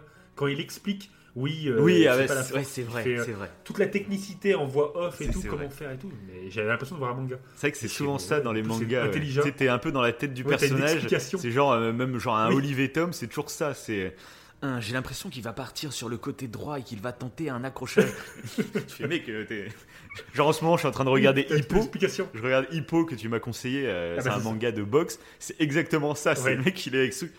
J'ai l'impression qu'il a donné un coup. Il semble très fatigué. Si je peux lui mettre deux droites, il va tituber sur le côté. Enfin, tu sais, ça part trop, le mec, il réfléchit. T'as l'impression que oui, t'as l'impression que chaque combattant a un pouvoir. Ouais, Tu c'est sais, ça. ils ont une spécificité, et il faut qu'ils contre le pouvoir. Puis t'as même, peu euh, ça, ouais. t'as même les, les spectateurs tu sais, qui réagissent pareil pendant 3 heures. tu sais. Oh, mais Hippo est trop jeune, il ne réussira jamais à battre. Ouais, là, le suspense, Ouais, c'est ça qui est trop au marrant. maximum. C'est ça qui est trop marrant. Et ça, c'est une vraie recette de manga où ça, c'est Olive et. Tom. Ça me rappelle Yu-Gi-Oh, même Pokémon. Tu vois, c'est un peu le même délire. Euh, Mm. C'est vraiment. Mais moi, j'aime bien ça que ça te mette bien dedans. Et euh, bref. Et là, c'est vrai qu'ils l'utilisent pour le tir à Ouais, la corde. Mm. Le tir à la corde, et après c'était quoi l'épreuve euh, T'avais le tir à la corde? Bah après, il y a l'épreuve des billes. La fameuse épreuve des billes. Ah, l'épreuve des billes aussi. Ah, Celle-là, Oh. euh, celle-là, moi, j'ai. Ah, c'est ma. géniale, celle-là aussi. Ouais, je pense que c'est mon épisode préféré, comme Là, beaucoup, parce que là, c'est émotionnellement, c'est ouf. Et c'est horrible ce choix de. Mettez-vous en duo, Oh, et puis il y en a un des choqué. deux qui. euh, Ouais, puis j'ai été euh, choqué du comportement de l'homme d'affaires en fait. Bah ouais, mais moi, c'est ce que j'ai trouvé il, génial. su- il survit. Oui, c'est ça. Ah oui, mais moi aussi. Mais c'est tellement triste pour l'autre. Mais moi, ça m'a failli, ça a failli me faire chialer. Ouais, ouais. J'ai trouvé que c'était tellement triste, le, le pauvre quoi. Il meurt en sachant qu'il s'est fait trahir par son, ce qui lui semble être son ami, mais euh, ultime dans, le- Ouais, dans, ouais. le- dans ce truc. Et, euh, et je trouvais ça d'une tristesse, mais tellement intense. Ouais, ouais, non, Et il y a eu des dessins Injustice. de son visage et tout sur Instagram. ah ouais, c'est une injustice. Mais après, euh, comme tu dis, ça qui est fort, c'est qu'en fait, ce mec, cet homme d'affaires, tu peux pas non plus lui en vouloir. À chaque fois qu'il fait des choix où il tue quelqu'un, Mm. dont euh, l'épreuve des vers, Mm. ouais, Mais là où tu le prends. l'épreuve des vers où il pousse quelqu'un. Là où tu où es mal Ouais. à l'aise vis-à-vis de ses choix, c'est qu'il semble euh, euh, froid. Il semble sans sentiment. Ouais, voilà. Parce que là, moi, je trouve que c'est ça qui est brillant dans cet épisode, c'est qu'au final, euh, bah, le personnage principal qui est, qui est gentil et tout, il fait le même choix. Il décide d'avoir. Alors lui, en plus, c'est avec le petit vieux, donc il décide de profiter de d'un pseudo Alzheimer Oui, du son- vieux, sa pour, voilà. Euh, sauf Ouais. que bah, lui, tu le vois en train de chialer pendant qu'il fait. Tu le vois en train de trembler. Tu sais qu'il hésite à faire ce choix-là. Tu sais que ça, il a des remords de, de profiter de- du petit vieux, etc. Alors qu'il fait exactement la même chose que l'autre qui est sans sentiment. Euh, Il survit de la même façon. Il a peur de mourir et donc ça passe euh, au-delà du hasard. Ça passe au-delà de la régularité, tu vois, du jeu. Euh, Mhm. ils font le même choix, les deux, sauf qu'il y en a un, ça passe mieux parce qu'il te montre ses émotions. Et ça, je trouve ça intéressant. C'est vrai. Je trouve ça super Ouais. intéressant. Ça prouve à quel point l'humain est. euh, enfin, les émotions, l'expression, la forme qu'on donne aux choses, ça a une importance peut-être plus importante que finalement le, le, le fond, tu vois. L'acte. Non, mais c'est ça. Ouais. Euh, Parce que euh, c'est ça, quoi. Oui, il y, a- il y a ça, et en plus, je pense que bah, le, le- le personnage bienveillant, sans son. Je sais plus quel lien de parenté ils ont tous les deux. euh, Ils ont son cousin ou son. C'est quoi euh, Non, il- Non, c'est. Je crois qu'il bah, il Euh, connaît les sa deux. mère. Je crois qu'il connaît sa mère. Euh, il va. euh, ouais, c'est tout. Ouais, ils sont amis, euh, mais ils sont pas. ils Ouais, c'était un mec qui était familial. son école à l'époque, je crois, c'est ça, ses amis d'enfance en Ouais, gros, amis ouais. d'enfance, sauf qu'ils sont Ouais, je- séparés, maintenant il connaît que sa mère ou un truc comme ça, tu vois. Et ouais, et bah du coup, il y a un truc que je trouve intéressant, c'est que sans l'homme d'affaires, du coup, sans ce pote-là, en fait, il serait jamais. Oui, c'est ça, mais c'est ça. Il n'aurait pas été capable pendant les trucs des vers de pousser le, bah, Ouais, de pousser ça. le mec Il des vers. mort, le mec, il connaît mort. les vers. Donc, euh, Il serait mort. L'autre, il peut passer donc, pour un connard, mais sans lui, bah en fait, ils auraient jamais Bah été oui. aussi loin. Donc c'est. Et là, on est vraiment dans, le dilemme- dans le dilemme du tramway, je trouve aussi, là, Ah, dans clairement. cet épisode-là du C'est vers. ça. c'est- Où il pousse le gars, il décide de tuer quelqu'un pour sauver, en fait, euh, bah, lui, Ouais, évidemment, c'est ça. et les autres. Mm, mm. Et c'est toujours le problème, c'est que vu que lui est dans l'eau, tu te dis, il fait ça pour sa gueule, mais en même temps, il sauve les autres derrière. Ouais, non, mais- Et c'est. C'est ouais, c'est c'est super. Tu te dis, en fait, il est. euh, sans cette- ce gars-là, c'est comme une roue tous les deux. C'est Sans ça. cette Et même, affaire, même le- ce que le je mec trouve, bienveillant, le truc il le, aurait jamais fini. le truc le plus brillant que je trouve de la série, c'est que donc à la fin, C'est à la les fin. deux vont s'affronter. Ouais. Euh, et donc le Ouais. gentil euh, va gagner le combat. Il a plus qu'à tuer donc euh, l'intello, tu vois les mecs qui s'appellent le gentil, l'intello. il a plus qu'à le tuer Ah, pour on les appelle euh, par la caricature. il a tué, il a plus Ouais. qu'à le tuer pour gagner le truc. Sauf qu'il va pas vouloir le tuer, il va vouloir partir. Donc il va faire un acte de vraiment je suis gentil de fou. Et sauf que là, à ce moment-là, pendant toute la série, tu t'es dit que l'autre c'est un connard euh, qui agit froidement et tout. Et l'autre il est gentil, il a des sentiments. Sauf que là, à ce moment-là, tu te dis, bah en fait, euh, ben non, ben. Là, termine-le parce que sinon c'est vraiment débile. Parce qu'il y a, il y a euh, 399 Il est pas autres personnes qui sont morts et toi tu décides d'abandonner au dernier moment. J'ai non, maintenant que t'en es là, euh, ça serait débile d'agir avec bienveillance, avec gentillesse. Ça serait débile à ce moment-là. Et c'est ça que je trouvais que c'est. Là, ça devient débile d'agir euh, juste avec bienveillance euh, pour je ne sais quelle raison. Oui. Et c'est ça qui est. fou, Et lui, à ouais. contrario, et lui, à contrario, se suicide. Oui, c'est ça. Du coup, non. il sait que lui, de toute façon, c'est non, mort pour il lui. se suicide. Il préfère, ouais, lui, Oui, il, il aurait préfère. tenter de le Donc le mec que tu prends pour un méchant depuis le début, une fois qu'il sait Il que dans tous les cas, de toute façon, c'est soit il part sans rien avec l'autre, Oui. soit il meurt et l'autre part avec quelque chose. Et, euh, et du coup, il préfère se suicider. Donc finalement, c'est lui qui fait un arc, un, un coup. euh, Un acte un peu héroïque, entre guillemets. Ça, j'adore cette Eh, nuance. Moi, j'ai. Ah ouais, Et je trouve que c'est vraiment ça te très, pose très des fort. questions. Ça te pose la question sur ta bienveillance, sur ton envie de faire bien les choses, etc. Est-ce que ça, est-ce que c'est toujours, enfin, je dis pas d'être un connard avec tout le monde, mais je trouve. Ah, c'est ce que tu es en train de dire. Soyez tous des enculés. Voilà. C'est le mot la morale de Squid Game. non, non, mais moi j'adore quand on creuse les, les choses comme ça et. et- Oui. je- moi j'adore. Je, je trouve qu'il y a une vraie réflexion derrière. C'est intelligent. Bah, ça te fait réflexion. voilà, ça. Sur, ouais, et, c'est- et ça- sur ta façon de juger aussi les gens. Oui, c'est ça Sur aussi. juger les actes en fait des personnes. Parce que là, lui, on le juge comme un connard, alors en fin de compte, c'en est pas un. Parce que. euh, Ils étaient voilà. tous d'accord sur les règles, on va dire, dès le début en plus. Donc. euh, C'est ça. C'est ça. Et du coup, tu te dis non. Ah, c'est vrai que. euh, et moi, en plus, tout le long, j'avais pensé que bah, l'intello, il, il avait toujours un coup d'avance. Je trouvais ça bizarre. J'ai l'impression qu'il. Oui, je me rappelle, m'en les avais parlé. épreuves. ouais. Ouais. Alors qu'en fait, non, c'était. euh, bah, il y en avait un qui, qui, effectivement connaissait les épreuves, c'était le médecin, qui avait cet avantage-là. Oui, ce petit. Oui, parce Oui, il connaissait les épreuves. parce qu'il aidait à sortir des Oui, organes, etc. Ouais, c'est ça. Mais Ouais. moi, en fait, dès le départ, C'est hard- hardcore, ça. dès le départ, je- parce qu'on l'a déjà vu ça dans, je sais pas si c'est des Hunger Games ou je sais pas quoi, mais dès le départ, je me disais, il y a forcément un mec, C'est une taupe. euh, ouais, il y a une taupe, il y a un délire Ouais. comme ça, tu sais, me... Mais alors, j'avais jamais imaginé que c'était le vieux. Pour le coup, là, je me suis fait totalement avoir. Euh, à aucun moment, Ah j'ai douté du vieux. En fait, j'ai. Totalement. euh, donc, Pour moi, le vieux, c'était un, c'était un mec fou. C'est trop bien d'avoir choisi un vieux. ouais, mais pourtant, limite, c'est. Tu, tu le prends pour un Mais c'est ça qui est fort, c'est quelqu'un de démon. Limite, à chaque fois quand tu le sais, dans les trucs comme ça, c'est le personnage qui paraît le moins euh, possiblement le méchant qui finalement l'est, Oui. tu vois. Et je le sais pourtant. C'est. Mais là, je suis tombé dans le truc. je- Pourtant, je doutais. Je me disais, il y a un- il va y avoir un- une surprise comme ça. Il y a un mec qui, qui fait partie des Ouais. méchants qui est dans le lot. Je le sens. Mais du coup, le vieux, je sais pas pourquoi, j'ai pas du tout pensé en fait. Euh, Ah, mais le fait qu'il peut-être le fait qu'il ait cette tumeur au cerveau.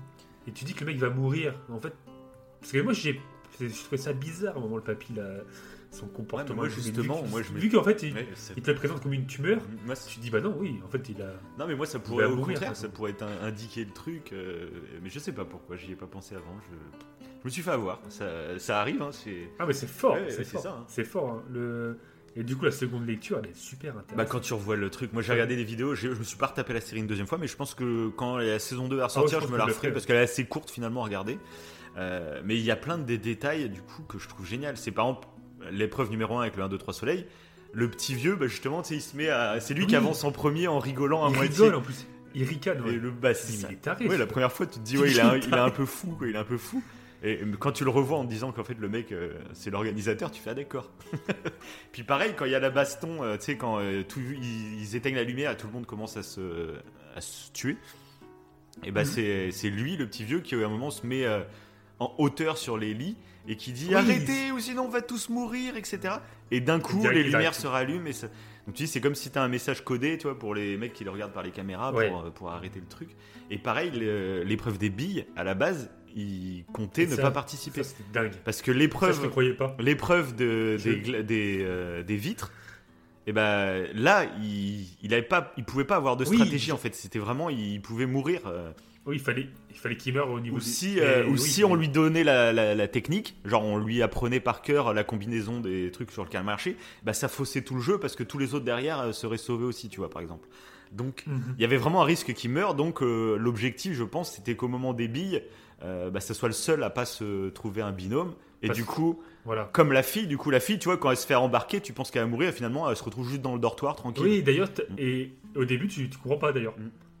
Tu te dis, mais pourquoi elle est vivante elle C'est ça. Alors que c'était prévu en fait. Ouais, c'est ça. Et tu dis que si, euh. si le petit vieux avait été le seul, le seul, bah, il- ça se trouve, il serait parvenu dans le dortoir, lui. Il aurait juste dit, euh, Oui. bah, il s'est fait exécuter et basta. Donc ça, j'ai trouvé ça intelligent parce que tu te rends compte, à l'épreuve des billes, du coup, euh, Bah, tout était prévu. C'est ça. Tout était prévu. C'est pas, un... ouais, c'est pas un rebondissement final qui n'est pas prévu, qui, qui sort de nulle part. Et puis le truc, Tu le vois, et même euh, Oui. bah, le coup de quand il se fait tirer dessus. Voilà. C'est là que je, t'ai- que je disais que je te croyais. enfin, ah je- t'as revu là, du coup C'est que pour moi, je m'étais. Oui, j'étais allé revoir, ouais, parce que pour moi, j'avais. euh, Je m'étais fait comme un faux souvenir, Ouais. en fait, et je voyais le vieux tomber. D'accord. Mais ouais. pas du tout. Pas du tout. Il tombe pas du Et tout. t'entends même pas le bruit de son corps. fait, t'es- c'est ça qui est fort. C'est que t'entends le coup de feu, mais t'entends même pas le corps qui tombe. Mais euh, comme tu vois le personnage, je crois que tu vois le personnage principal en, en gros plan. Puis au moment du coup de En feu, tu vois, il plan, sursaute, il avance. ouais, il sursaute et il souffle, tu vois. Et du coup, en fait, tu penses même pas au fait que t'es pas en train d'entendre le corps qui tombe. Tu vois pas le corps ni rien. Tu te dis juste, alors que tu vois tous les autres, tu les vois se faire tuer euh, un par un, tu vois. Donc euh, niveau scène de gore, ils auraient pu mettre ce ça. qu'ils veulent. Et là, ils le mettent pas, mais t'y penses pas. Et à la fin de cet épisode, en plus, tu vois pour la première fois la main de l'organisateur. Et tu vois que c'est les mains du vieux. Sauf que sur le moment, en fait, Oui, il trop. pense pas. En fait, tu- Ouais, tu fais pas gaffe, ouais. Et du coup, c'est en plus, t'es touché. C'est plus touchant qu'autre chose. Tu dis. Euh, euh, Ouais, ça, papy, en plus. L'épisode euh, est tellement fort. ouais, que, ouais. C'est pas du tout la même lecture. Parce que moi, sur le coup, sur cet épisode-là, quand, bah, quand je savais pas que le papy c'était le- un organisateur, Mm. bah, euh, je trouve ça super touchant en fait qu'à la fin, t'as l'impression qu'il a un moment de lucidité il dit, euh, et il lui dit à- au, au mec bienveillant euh, Ouais, euh, t'as pas honte de profiter Oui. de. Tu sais, de. Pro... Et je trouvais ça euh, touchant en fait. Je sais pas. Bah, en plus, quand tu sais la réalité, la tu sais qu'en fait, il a joué avec lui pendant toute l'épreuve. quoi. C'est Il, ça. il avait pas vraiment cette pour- prise de. Ah ouais, mais du coup, la, la lecture est totalement différente. Mm. C'est super intéressant. Et puis pareil, il y a un petit indice Et qui est assez cool, c'est quand le, justement le, le flic, tu sais, il fouille dans les dossiers, il ouvre euh, le registre de, de Ah l'année. oui, Et du coup, il n'y a pas le, lui, parce que le petit vieux, en plus, c'est le personnage 01, toi, c'est le 1. Donc ça pourrait être l'indice Ouais. aussi qui fait, c'est chelou, c'est le premier. Et dans le dossier, bah, on voit que ça commence à partir du 2. Il n'y a pas la fiche du 1. Donc ça aussi, c'est des petits indices que tu comprends une fois que tu as vu le- la série, quoi. Mais sur le coup, tu, tu fais même pas Oui. gaffe, quoi. Ah, c'est vrai que c'est. Non, c'est. Mais puis après, même, euh, que ce soit les personnages bah, masculins qu'on a cités, et même les personnages féminins, Mm. euh, les deux, euh, je les trouve super intéressants. Bah pareil. J'ai bien aimé d'ailleurs pour les billes. Bah c'est ça. C'est les deux filles un peu solitaires qui finalement ont le plus euh, de cœur euh, au final, quoi. Dans le truc, ouais, c'est ça. Après, j'aurais bien voulu, moi, dans l'épreuve des billes, Les qui suivent euh, le couple. Parce que ça, ça va être immonde. En Oh, couple. horrible oh, ouais. C'est encore quand Il t'es se pend, avec juste des gens que t'as rencontrés. Il se pend, euh, Oui, bah il se pend après en plus. Ouais. Ouais, c'est pas Mais ça va être horrible, t'imagines Mais c'est horrible. Horrible. Ça, je sais même. Ouais, Après, tu Oui, t'en remets au hasard. Je pense que si t'es vraiment euh, proche de la personne, c'est le hasard le meilleur, la meilleure solution, je dirais. Bah, comme font les nanas. quoi. Ouais, c'est ça. Encore que non. Non. Parce qu'il y en a une qui se- Non, elles se racontent leur vie. Et l'autre se sacrifie Ouais, parce qu'elle trouve que. En gros, en se racontant leur vie, elle s'est dit Toi, t'as plus d'avenir que moi, finalement. C'est assez touchant aussi à ce niveau-là. Donc, bref. Ah, ils ont été. Ils ont été bons. Ils ont été- Mais Même quand elle, elle se fait tuer par le. Par l'intello. Pareil, j'ai Ouais. été choqué. Aussi, oui, L'intello qui vient lui foutre des gros coups de couteau. c'est clair. Et en fait, à un mo- à un moment donné, bah, j'ai trouvé que le Bad Boys euh, était plus gentil, du coup, euh, que l'intello. Tu vois, genre, Ouais, ouais. genre c'était le, mec qui s'assume, tu vois. C'est un, c'est un enfoiré. Euh, il tape tout le monde, il est prêt à tuer quelqu'un. euh, c'est lui qui crée une rébellion presque Mais ça le, aussi, c'est intéressant. dans le dortoir. C'est intéressant. On sait Ouais. que c'est un enfoiré, lui. C'est c'est un gangster, c'est un mec sans foi ni loi qui organise des trucs. Et limite, euh, t'en veux plus à ben. l'autre qui. euh, ben, c'est ça. Moi, il y a un moment, j'ai switché. J'ai trouvé Ouais. que l'autre, c'était, c'était- il était pire. C'était un ça. psychopathe, quoi, le mec. il, euh, Alors que non, en fin de compte. C'est, non, c'est vraiment intéressant sur la psychologie des personnages. Mhm. euh, Et c'est ce que je trouve fort dans le, dans le cinéma coréen, souvent. Ils sont super forts là-dessus. Ouais, c'est vrai. Mm. Euh, et, et en plus de ça, t'as souvent euh, de l'humour. Euh, et alors, genre là, bah, le, encore une fois, à l'épreuve des billes, euh, quand le, le sous-fifre, on va dire, Oui, Du Bad Boys. oui, c'est vrai, oui. euh, apprend l'ascendant, mais c'est énorme. Oui, c'est vrai. Non, c'est plaisir, vrai, ouais. Non, mais cet épisode. Il change de comportement. L'épisode des billes. Ah. C'est fou parce que c'est une épreuve de jeu de billes, quoi. C'est et ils arrivent à te faire un épisode, mais d'une intensité. Enfin, c'est ça qui est fou, je trouve. C'est c'est la le côté Ah, c'est très naïf des épreuves euh, avec le ton ultra grave de la série. Enfin, c'est non, voilà. C'est Ouais, pas qu'une série à la mode. Je trouve que ça serait dommage pour tous les gens qui connaissent pas la série, qui comme moi avec Casa des Papel, tu vois, je voulais pas regarder tout simplement parce que je me Mhm. oh, c'est à la mode, donc ça me fait chier. Là, je trouve c'est c'est limite euh, ouais, je comprends pas pourquoi elle est autant à la mode en fait cette série. Euh, c'est vrai que c'est Bah ouais. assez curieux. Je... Mais après, clairement, euh, ça vaut le détour. Ça, c'est clair Mhm. net. euh, Au niveau du. tant mieux en fait en même temps si, si ça attire du monde. Ouais, non, c'est clair. Mm, mm. Sur la psychologie des. et même sur le, le côté un peu sociétal que ça représente. Mais surtout, moi, c'est le comportement en fait des personnages Ouais. que j'ai trouvé. Ouais, moi aussi. Mais tous les persos, c'est vrai. ouais, Les caricatures. Mm.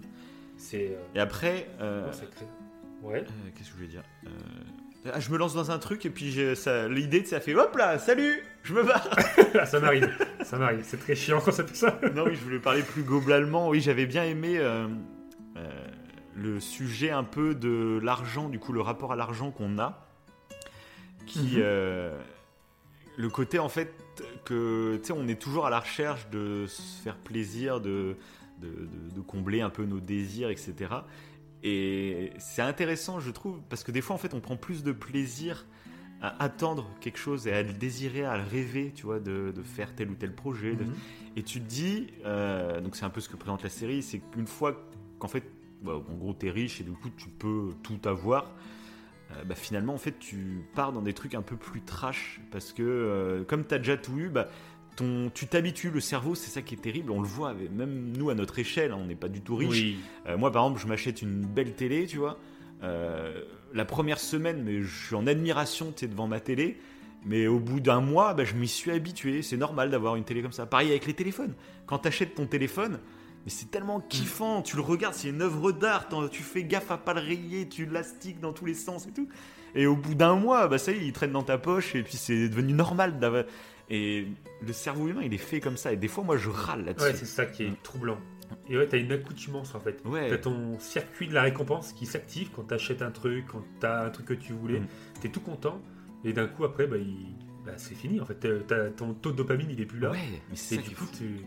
Moi, je, et tu t'habitues. Moi, je l'avais eu aussi à un truc qui m'avait. euh, qui, je m'étais rendu compte à fond de ça. Euh, c'est que moi, il faut savoir, je suis un gros fan de foot et de, de l'Olympique lyonnais, hein, voilà. Et, euh, et avec un ami, en fait, on était parti.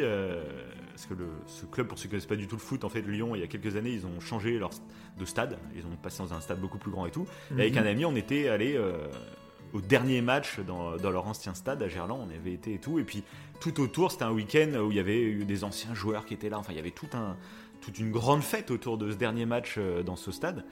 Et du coup, bah, quand tu arrives là-bas, nous on habite loin de Lyon, donc on n'a pas l'occasion d'y aller souvent. Et quand on est arrivé là-bas, bah, c'était un peu Disneyland, tu vois. On voyait des, des joueurs connus qu'on suit depuis des années. euh, Enfin, c'était Ouais. vraiment Disneyland. Et en fait, on s'est rendu compte qu'au bout de deux jours, bah, en fait, c'était normal. On croisait après des joueurs et tout, mais C'est euh, devenu. ouais. euh, bah ouais, enfin, c'était, on était content, mais euh, c'est limite, on s'est habitué. euh, c'est fou, quoi. Et le cerveau, il est comme ça. Et moi, j'aime bien, on le dit souvent, c'est réussir à prendre du recul.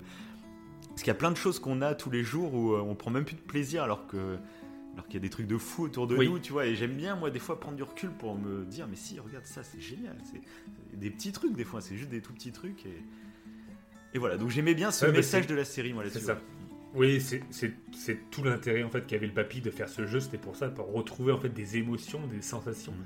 qu'il avait pu. Il avait tout, mais ça. il avait plus les émotions de son enfance, les sensations de son enfance. C'est pour ça qu'il a fait tout ce jeu tout- totalement délirant. Et toujours Et après, pousser euh, plus loin le truc, euh, aller dans le trash. loin. Et ça nous interroge même nous sur notre consommation de, de divertissement, Mm. par exemple à la télé, où euh, on est toujours attiré par le, du plus en plus. euh, Il faut que ça soit toujours plus en plus violent, même on le voit rien qu'au traitement de l'information, etc. Il faut toujours que ça. faut toujours qu'on aille dans le drame, dans le drame, tu vois, c'est, on est attiré, on se tire vers là, tu vois. Il y a des trucs qu'on pensait impensables euh, il y, a, il y a 20 ans qui aujourd'hui sont devenus limite banals, tu vois. Et on s'est habitué à certains trucs, c'est ça qui est fou, quoi. Ouais, ça, ça- ouais, c'est un, danger auquel il faut faire. Faut, faut qu'on fasse gaffe à ça. Ouais, c'est ça. Et au lieu, moi je pense c'est- ça, c'est au lieu de toujours chercher à satisfaire, tu vois, ses besoins, c'est toujours aller plus loin, de chercher, dès que j'ai quelque chose, eh ben, il me faut le truc d'après, etc. Mhm. Je trouve que c'est pas mal justement de savoir essayer de prendre du recul et d'apprécier déjà ce que t'as, tu vois. Donc, ça fait un peu euh, facile à dire, tu vois, mais je trouve euh, le travail, est- toi, au lieu de toujours chercher à gratter plus loin, des fois juste en fait bah, se poser et puis kiffer le moment, tu vois. Euh, c'est pas plus mal aussi des fois. Donc, euh, Mm. Et du jour- d'ailleurs, ça c'est, je l'ai vu là euh, récemment sur un article. Ça parlait un petit peu de ça, du coup, du fait que on- euh, ça rejoint un peu ça, euh, d'activer le circuit de récompense en fait en euh, en visant en fait l'immédiateté. Genre, on a besoin d'un truc, il faut qu'on l'ait Ouais, maintenant, ouais. qu'on Ah se bah dépêche de l'avoir maintenant. Et, et ça, c'est horrible en fait, parce que par exemple, je trouve qu'il y avait dans l'article, il faisait une analogie à la bouffe que je trouvais intéressante. Mm. C'est genre, si tu prépares pas tes repas à l'avance, euh, de temps tu n'as pas le temps ou n'importe, Mm. mais euh, et tu veux manger plus sain, Ouais. mais tu prépares jamais tes repas à l'avance. Et du coup, pour le petit-déj, on va dire, pour le- voilà. Et genre, le petit-déj, bah, en fait, euh, si tu fais un, un petit-déj sur le coup de pouce, ça a été étudié, je dis pas ça comme ça, il y a Mm. une étude là-dessus, euh, et bah du coup, tu vas foncer sur du gras. Sur du gras, sur des Mm. trucs qui sont pas forcément euh, ilsi, entre guillemets. Mhm. Euh, parce que dans l'immédiateté, t'es moins raisonné et hop, tu vas te dépêcher de Ah, prendre un truc ça, qui juste sûr. pour te voilà pour fast food, activer ta dopamine ou quoi. Fast food, hein. Fast le food, drive, tout ça. ça, c'est la facilité, le vite, vite. J'ai même la flemme de descendre Alors, de ma bagnole, tu vois.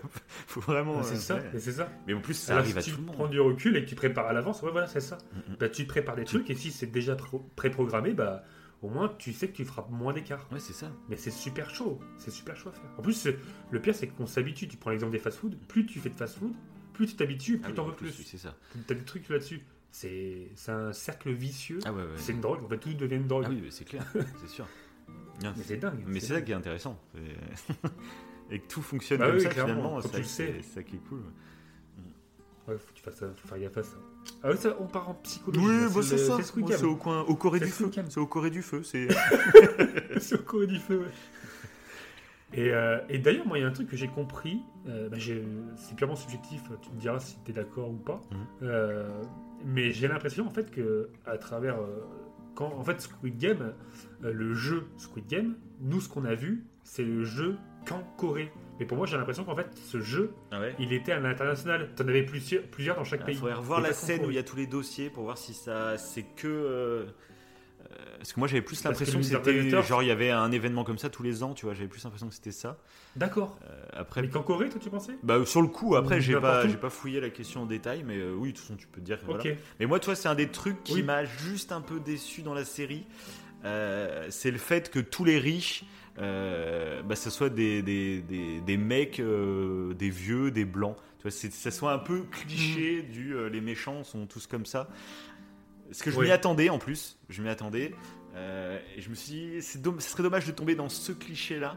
Euh, et bon, bah, ils sont tombés dedans. hein. Euh, en plus, le mec qui se fait démasquer, c'est un espèce de, de gros dégueulasse, De beauf. ouais, gros beauf. ah, il est malaisant, c'est. Oh putain. Mais j'ai je trouvais que c'était un peu dommage pour le message. Parce que tu me Ouais, dis que ça peut servir un peu de propagande. Euh, l'organisateur est tu dis genre tu, tous les Coréens regardent ça, on sait que.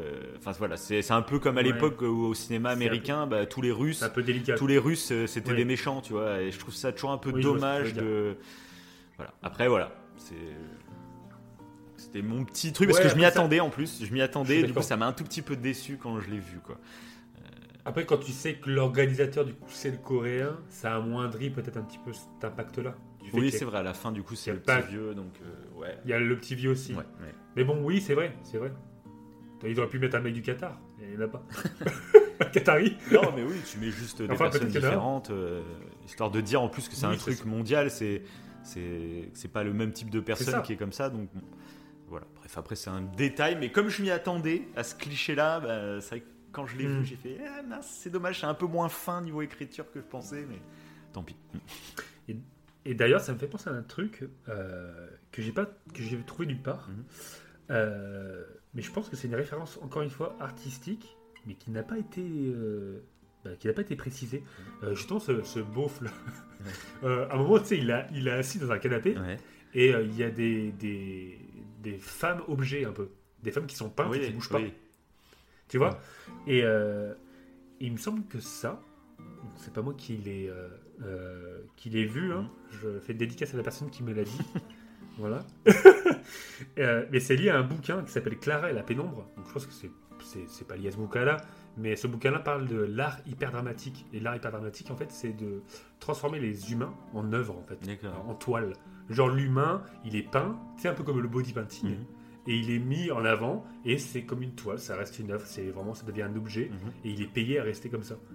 Et euh, donc on appelle ça l'hyper dramatique, l'hyper dramatique. Et je pense que encore une fois, à la, dans la scène où on les voit tous ensemble, bah, ça fait une référence à ça. D'accord, ouais. Voilà. Donc pour ceux qui connaissent, je sais pas, dites dans les commentaires si ça vous parle. Et euh, parce que j'ai vu qu'il y avait une référence à un autre truc. Il y a des gens qui l'ont décelé, mais ils ont parlé d'un, d'une référence à un autre artiste qui, euh, mais qui lui, en fait, peignait des mannequins, mais des, des- des vrais mannequins, pas des, D'accord. ouais. pas des humains. Mhm. quoi. Alors que là, on voit bien que c'est des humains qui bougent. C'est pas des mannequins, c'est pas des. Bon, Oui, ouais. puis ça, ça participe tellement- à la caricature du euh, euh, les méchants. euh, ils sont en train de regarder, Ouais, limite c'est de la fiction pour eux tellement c'est des, des objets. Enfin, tout le monde est des objets à C'est leurs ça, pieds. ouais, quoi, tout à ça fait, ouais. participe au truc. C'est ça, ouais. Ils ont, ouais, ouais, exactement, exactement. Ça, ça accentue le côté, euh, ouais, c'est juste des animaux. Mais à un moment, ils le disent. hein. Genre pour eux, c'est le PMU. Oui, bah, c'est des, ça. des courses de chevaux, Mhm. quoi. Parce qu'ils font des paris dessus. euh. Et à si, à un moment donné, je pensais que c'était diffusé, moi. Alors, pas du tout. Mhm. Mais c'est genre, c'était diffusé sur les écrans et qu'il y a- Genre sur le dark web. peut-être sur le dark Ouais. web, des trucs comme ça. Il y, a, il y a eu pas mal de trucs comme ça. J'ai regardé des vidéos de Feld Up là-dessus d'ailleurs sur. euh, je sais plus comment ça s'appelle. Ah ouais? C'est soi-disant, c'est sur le dark web, mais en fait, tu te rends compte que c'est des putains d'arnaques. Euh, mais euh, il y a soi-disant, il y a une webcam et puis il y, a une, euh, il y a une femme qui est attachée sur une chaise, tu vois. Puis les gens doivent payer pour qu'il se passe des trucs. voilà, un truc ultra glauque, hein, t'imagines le délire. C'est les, Ouais, les dark rooms ou un truc comme ça. Euh, les black rooms ou Ah un truc, ça me dit mais truc, si, ouais. oui. Il y avait un tueur, il y avait un tueur qui, qui faisait ça. Euh, je crois que c'est le prochain fait divers de voir ça. non, mais par contre, oui, on Ah, peut l'annoncer. Il y a, il y a Ah. des grosses émissions en préparation pour début 2022. Vous en saurez Ah, plus oui, oui. en vous abonnant et en cliquant sur le bouton j'aime. Ah bah bien, on, en- on pense jamais le voilà, mettre. là, je pense en milieu d'émission, comme ça au moins. Ah, parfait, parfait. Comme ça, t'es sûr que tout le monde est attentif. Et euh, mais euh, alors par contre, si il y a un YouTuber millionnaire Mhm. qui veut refaire Squid Game en réel. Alors, évidemment, calmez-vous, Euh, calmez-vous tous là. Je vous entends hurler à travers. C'est, il veut pas, il y aura pas de mort. hein. Mais il est en train de recréer en fait le, les, euh, bah, vraiment les décors du jeu dans la dans la vraie vie. Et euh, pour euh, bah, faire un genre de Squid Game. Et euh, bah, les perdants seront juste éliminés, hein, ils ne sont pas tués. Et le gagnant gagnera, alors si je. 394 000 euros. D'accord. Voilà, c'est en train de se faire. Mhm. Et il va prendre 456 personnes. D'accord. C'est c'est Mais énorme. après, s'il n'y a pas le côté euh, hardcore, finalement, ça perd Ouais. en. Oui, C'est comme un Hunger Game, mais au paintball, tu vois, finalement. Ça, ça fait un peu le Oui, même délire. Tu dis, bon, bah, c'est sympa, mais ça perd le côté euh, dramatique. Après, ça peut être marrant. Oui, Parce que je sais que par exemple, il y a beaucoup Moi, de jeux vidéo qui ont, genre même sur Minecraft, il y a des mods, etc., qui ont été créés euh, en version Squid Game. Où euh, il y a même Ah eu ouais des youtubeurs qui ont fait des concours, et genre il y avait 10 000 euros à gagner. Et c'est un peu bah, comme Fall Guy, tu vois, le jeu Fall Guy qui est sorti là. oui, tout à fait. Bah, c'est un peu dans le même Oui, délire, sauf là ils ont, ils repris vraiment les épreuves de Squid Game. Et euh, voilà, c'était le délire. Ah bah, ça se trouve, en plus, tu l'as, tu l'as ce petit costume Squid Game euh, dans Fall Guy. Ah ouais J'imagine bien Oui, les, oui, le c'est clair, costume. ouais. Bah, je sais pas, je, je pense peut-être, ouais. Donc c'est voilà. Ouais. Et du coup, un truc que j'ai vu aujourd'hui euh, sur le Ah. l'Instagram de euh, mince comment il s'appelle? Euh, C'est Victor Bonnefoy, mais alors je sais même plus. Tu sais le mec qui fait des critiques sur YouTube, je sais même plus comment il s'appelle en vrai. Tu sais, Ok. dans son pseudo. euh, bah, tu sais, euh, mince. Ah, avec les cheveux. euh, Ah Mais non, mais tu parles le. le, qui le- fait les Hugnose Movie, etc. Comment il s'appelle euh Mince. Et tu le connais en plus. euh, Bah oui. Pas Durandal, mais l'autre quoi, en fait. Euh, mince, comment il s'appelle? Ah oui, parce qu'au début, je pensais à Durandal. Non, Non, non. Durandal. Bah l'autre Ah Comment il s'appelle? C'est horrible Comment il s'appelle? Attends, c'est dingue. Attends, je, je peux pas, je ne peux pas continuer ma phrase sans l'avoir trouvé. Mais tu vois de qui je parle? Oui, Et oui. donc tu trouves pas son nom non plus? Non, non, mais non, il y a... tu, viens de me... tu viens de me partager ton... Ouais, c'est ça. ton amnésie. Attends, je regarde sur Insta. Ça, on appelle ça la, Ah, l'amnésie- In l'amnésie the Panda, voilà. Ah, C'est ouf.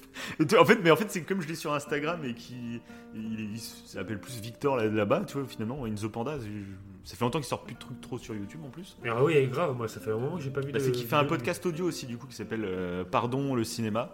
Et, et du coup, il est plus investi dans son podcast et il fait des, des, des, des Unknows Movies en live dans des cinémas en France. C'est super cool comme concept. Enfin, c'est surtout à Paris finalement, pas en France. D'accord. Et, euh, et du coup, en fait, il fait découvrir. En fait, tu achètes ta place euh, pour une soirée au cinéma, sauf que tu sais pas quel film tu vas aller voir. Donc c'est assez intéressant et c'est des films du coup qu'il choisit. Et après, il fait un- une sorte de débrief en live du film euh, pour expliquer des trucs sur le film. Donc ça va être très cool comme genre de soirée. Et donc, voilà. Et bref, aujourd'hui, il a, il a partagé du coup un- une photo. En fait, il y a des figurines pop de Squid Game qui vont arriver. Et il a fait une remarque assez juste de se dire en fait, euh, c'est marrant de voir à quel point bah, une série euh, qui traite justement des dérives du consumérisme, etc. Bah, maintenant, il y a des figurines pop de, des personnages. tu fais. En fait, c'est tout problème. Et ça, c'est Black Mirror. On ferait une émission Black Mirror là-dessus. Qui, euh, qui, qui, Black Mirror qui te le met en exergue, euh, qui te dit que. Oui. Bah, en fait, euh, te montrer des, des, des, des choses qui dénoncent socialement, qui, qui sont engagées politiquement, qui osent dire des choses, bah, finalement, c'est un business comme un autre. Euh, c'est un spectacle comme un autre. Euh, et ça a beau être ultra engagé, du coup, c'est ce qui va créer ton adhésion à l'œuvre. Parce que c'est engagé, parce que ça défend mes idées. Eux, au moins, ils osent. Et c'est pas que pour les œuvres, hein, on peut en parler pour des politiques, etc. C'est eux, ils osent dire les choses que, que, que personne n'ose dire, alors que tout le monde le dit, finalement, tout le monde le dit. et, euh, et du coup, tu te rends compte que c'est juste un business comme un autre. Euh, et, mais sur plein de domaines. Pareil pour la, même la critique ciné, tu vois, je parlais d'In the Panda. Il y a un business d'être juste quelqu'un qui va bâcher des œuvres. Euh, c'est- Et les gens vont dire, ah, toi au moins, t'es pas un vendu, euh, tu oses dire les choses, etc. Alors que non, ça se trouve, le mec, il a même kiffé le film, hein, mais c'est son business d'être dans le rôle du mec qui critique à fond. Et, et ça, je trouve. Il n'y a plus aucune sincérité. euh. Ouais, c'est limite, c'est devenu un business. Moi, je me rappelle bah, à l'époque de l'épisode Oui, 8, hein, on en avait parlé, où c'était à qui allait faire le clash le plus violent. euh, Il y avait des, des miniatures, tu sais, sur YouTube, c'était euh, c'était limite euh, euh, un génocide du cinéma. C'était vraiment, c'était celui qui faisait le, le clash le plus virulent, qui, qui allait faire le plus de vues. Et il y a des carrières qui se lancent grâce à ça. C'est ça qui est assez intéressant, c'est que il y a vraiment des gens qui maintenant euh, sont connus grâce, mais à la base ils sont partis d'un- truc comme ça. Donc c'est c'est un Mm. business et du coup bah, on le voit comme Squid Game maintenant que ça a du succès. Ça a beau être une espèce de série sociale qui critique tout ça. Et bah une fois que ça a du succès et tout, bah, il y a un merch qui se met en place derrière et puis ça, voilà. C'est Squid Game devient la caricature qu'il dénonce, voilà. Oh, c'est magnifique. C'est magnifique. et B, et je pense qu'il est grand temps de parler d'autres œuvres. Donc aussi, on- longuement, hein. on va faire. Donc c'est une émission qui va durer 10 heures. Ah oui Ah oui, exactement. À chaque œuvre. non, pour ceux qui Non, là, on va pas spoiler, de toute façon. Là, on Euh, va pas spoiler pour toutes les parce qu'on non, on vous conseille d'aller les voir. Ouais. C'est ça. Euh, alors pour ceux. Alors par contre là c'est un truc que j'ai pas vu. Euh, Ah. Mais c'est un peu la relève. D'accord. C'est un peu la relève. Je sais pas si t'en as entendu parler. Alors par contre c'est pas coréen. Mais Ah, Oui, donc ça n'a aucun rapport. Aucun rapport. Je vais vous parler du dernier film Marvel. Euh, oui, non pas du tout. Non c'est Alice in Borderland. Mhm. Et apparemment c'est donc là c'est tiré d'un manga japonais pour Ouais, le coup. bien. Mais ouais, mais c'est apparemment une bonne relève de Squid Game parce que c'est un peu le même délire, c'est des jeux. Euh, alors exactement, c'est un gars qui est fan de jeux vidéo, je crois, Mhm. et euh, qui se retrouve dans un univers un peu virtuel. Mhm. Mais sauf que si tu meurs dans euh, cet univers virtuel, bah, bah, tu meurs vraiment. Et donc il y a un délire là-dessus. Et, là, il est plutôt bien noté. Il a quand même 4,1 sur 5. Mhm. Bon, il y a 1607 votes Mhm. sur Allociné. Et euh, bah, il, est, il y a une saison 2 qui se prépare. Mais apparemment, ça relève bien la suite de Squid Game. Donc je sais pas ce que ça vaut. À voir. Mais c'est dans le même genre qu'on entend en tout cas. D'accord. Donc Alice in Voilà. the Borderland. C'est ça. C'est ça. Ok. C'est ça. Donc c'est une série aussi? C'est une série. Ouais. C'est une série, t'as une saison 2 en préparation. D'accord, ok. Et par contre, moi du coup, comme tu sais que j'aime le- les choses, le cinéma coréen, j'ai euh, bah, switché sur. J'étais grâce à Squid Game entre, guillemets, ouais, je suis parti sur une autre série qui s'appelle Sweet Home, Mhm. donc qui est une série coréenne horrifique qui est tirée pour le coup d'un manhwa, Mhm. donc euh, d'un manga coréen. Euh, et là, pareil. hein, là, en fait, je suis allé me renseigner. Netflix mais C'est pareil. Sur Netflix. Ok. ouais. Sur Netflix. Et euh, dans le même délire que euh, Squid Game, euh, bah, t'as ce côté, à chaque fin de- d'épisode, t'as un suspense et tu te demandes Mhm. ce qui va se passer par la suite. C'est bon ça. Et, euh, et du coup, ouais, du coup, t'es- t'as cette intensité que t'as dans les mangas, clairement. Ouais. Donc ça, j'adore. T'as, euh, ça joue, en gros, de toute façon, tu le sais dès le début, euh, c'est, ça parle d'un parasite, donc euh, avec le Covid, on en plein dedans. un parasite, en fait, qui euh, transforme les humains en créatures. Mais en créatures totalement difformes, pas en zombies. T'as des monstres de tout genre. Donc du coup, le, la série joue sur plusieurs genres horrifiques. Parce que tu as plusieurs créatures différentes, Mhm. vu que le- ça peut se transformer en plein de choses. Et dès l'épisode 1, euh, tu sais en fait que le personnage principal, il va survivre, et que l'immeuble où il est, mais ça tu le vois dès le départ, c'est l'épisode 1, Ouais. c'est le... C'est au tout début, c'est l'intro Mhm. quoi. Et tu sais que le, le personnage principal, donc il va survivre, et que l'immeuble où il habite, où il se réfugie avec plein, plein d'autres personnages, euh, bah, cet immeuble il va s'effondrer. Mhm. Tu vois ça, tu te dis putain, mais en fait on sait la fin. Et quel est l'intérêt du coup? Parce que Mm. je me suis dit quand j'ai commencé la série, quel est l'intérêt? Le côté un peu horrifique et un peu manga m'a gardé en éveil et m'a attiré.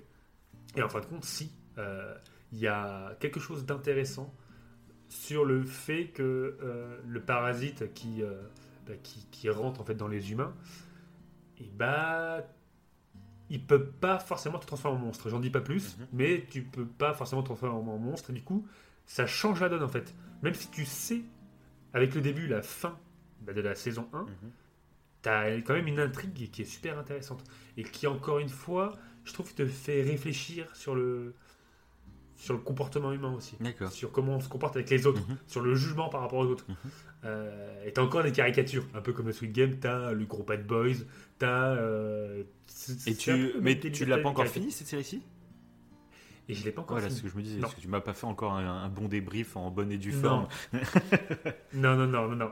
Mais euh, au début, je t'avais dit que bon, j'allais voir euh, ce que ça vaut et tout. Mhm. Euh, mais en fait, là, je suis peut-être euh, un petit peu à plus de la moitié de la, de la saison Mhm.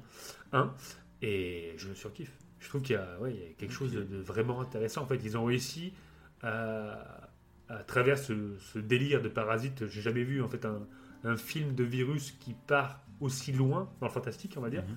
Et, euh, et en fait, c'est intéressant. Il y a, ouais, sur le comportement humain, c'est intéressant. Encore une fois.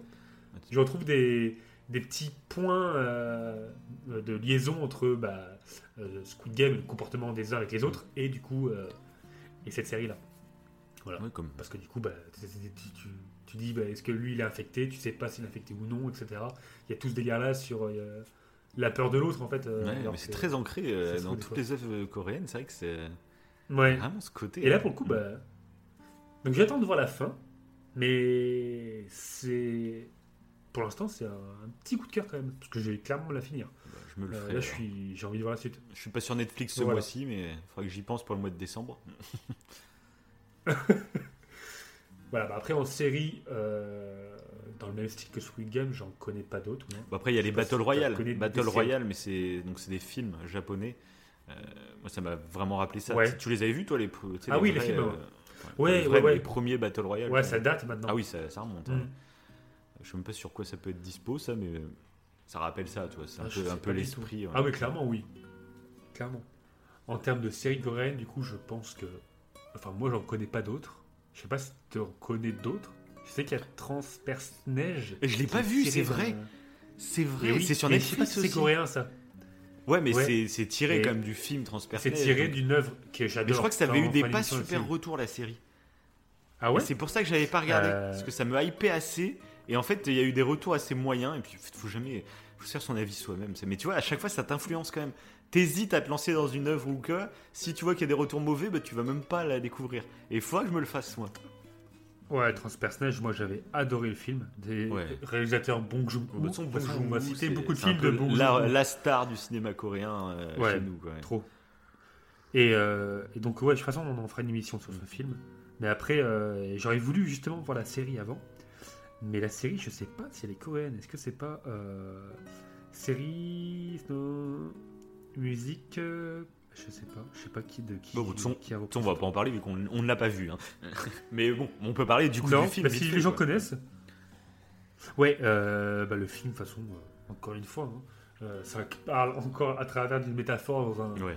train qui est qui, qui- qui fait que rouler en fait euh, parce que toute la planète est gelée, donc les gens ne peuvent pas sortir. Et dans ce même train, tu as les inégalités sociales. Mhm. C'est ça que Oui, tu l'as dans Squid Game. Mm. Et là, encore une fois, tu as ce délire-là avec des wagons. euh, euh, bah, le- les wagons, tu as les plus pauvres en fait, qui sont tous entassés presque. Et les wagons au plus loin, euh, qui sont plus près bah, du chauffeur, où c'est des personnes plus riches quoi, et euh, qui vivent beaucoup mieux. Et tu as encore cet aspect-là. Et tu as un aspect écologique aussi que je trouve intéressant. C'est pour ça que euh, Moi, je conseille aux gens de le regarder, clairement. Et euh, on ferait une émission là-dessus parce que je, je surkiffe ce film. C'est un de mes films favoris. Ah oui, Ah, carrément, faut- ouais. Faut le préciser. Ah ouais, ouais, Transpersonnage, ouais, ouais. ouais il Bah, je m'avait, curieux de le euh, revoir. Moi, je l'ai vu il y a longtemps en plus. Euh, et c'était peut-être un des Ouais. premiers films coréens d'ailleurs que j'ai regardé. Euh, je suis ouais en train de réfléchir, mais ouais. Surtout qu'il y a, il y a un petit, euh, un petit préquel de Transpersonnage Mhm. en, en fait, euh, quand, euh, avant bah, que la planète soit en glace, Ouais. en animé. D'accord, ça me Et moi, je l'ai sur le Blu-ray. Ok. Je pense que je, bah, je me referai l'animé euh, avant, même s'il est très léger, Ouais, ouais. avant de parler bah, de, bah, de, de ce film. Mais qui encore une fois, bah, sans Bong Joon-ho, dès Il faudra qu'on se fasse la série alors du coup pour faire une émission complète sur tout, tout Les le- trous, voilà, tout le truc. Il faut faire la série. Faut faire la série. Mais voilà, bah, encore un film que je conseille aux gens, clairement. Et qui, qui une belle analogie écologique, je trouve aussi. Mais bon. Ah, faudra attendre notre émission là-dessus pour avoir les analyses en profondeur. C'est ça. Mais, de Bong Joon-ho, t'as aussi Memory of Murder, que tu citais tout à Oui, l'heure. c'est vrai, c'est vrai. Voilà. Sur le fait divers, euh, là, qui mélange un peu, l'émission mélange un peu fait divers euh, à la Davin et. oui, bah, l'émission qu'on a fait dessus, oui, c'est Et clair. euh, c'est ça, émission de, ouais, d'analyse, on va dire, d'œuvre, quoi.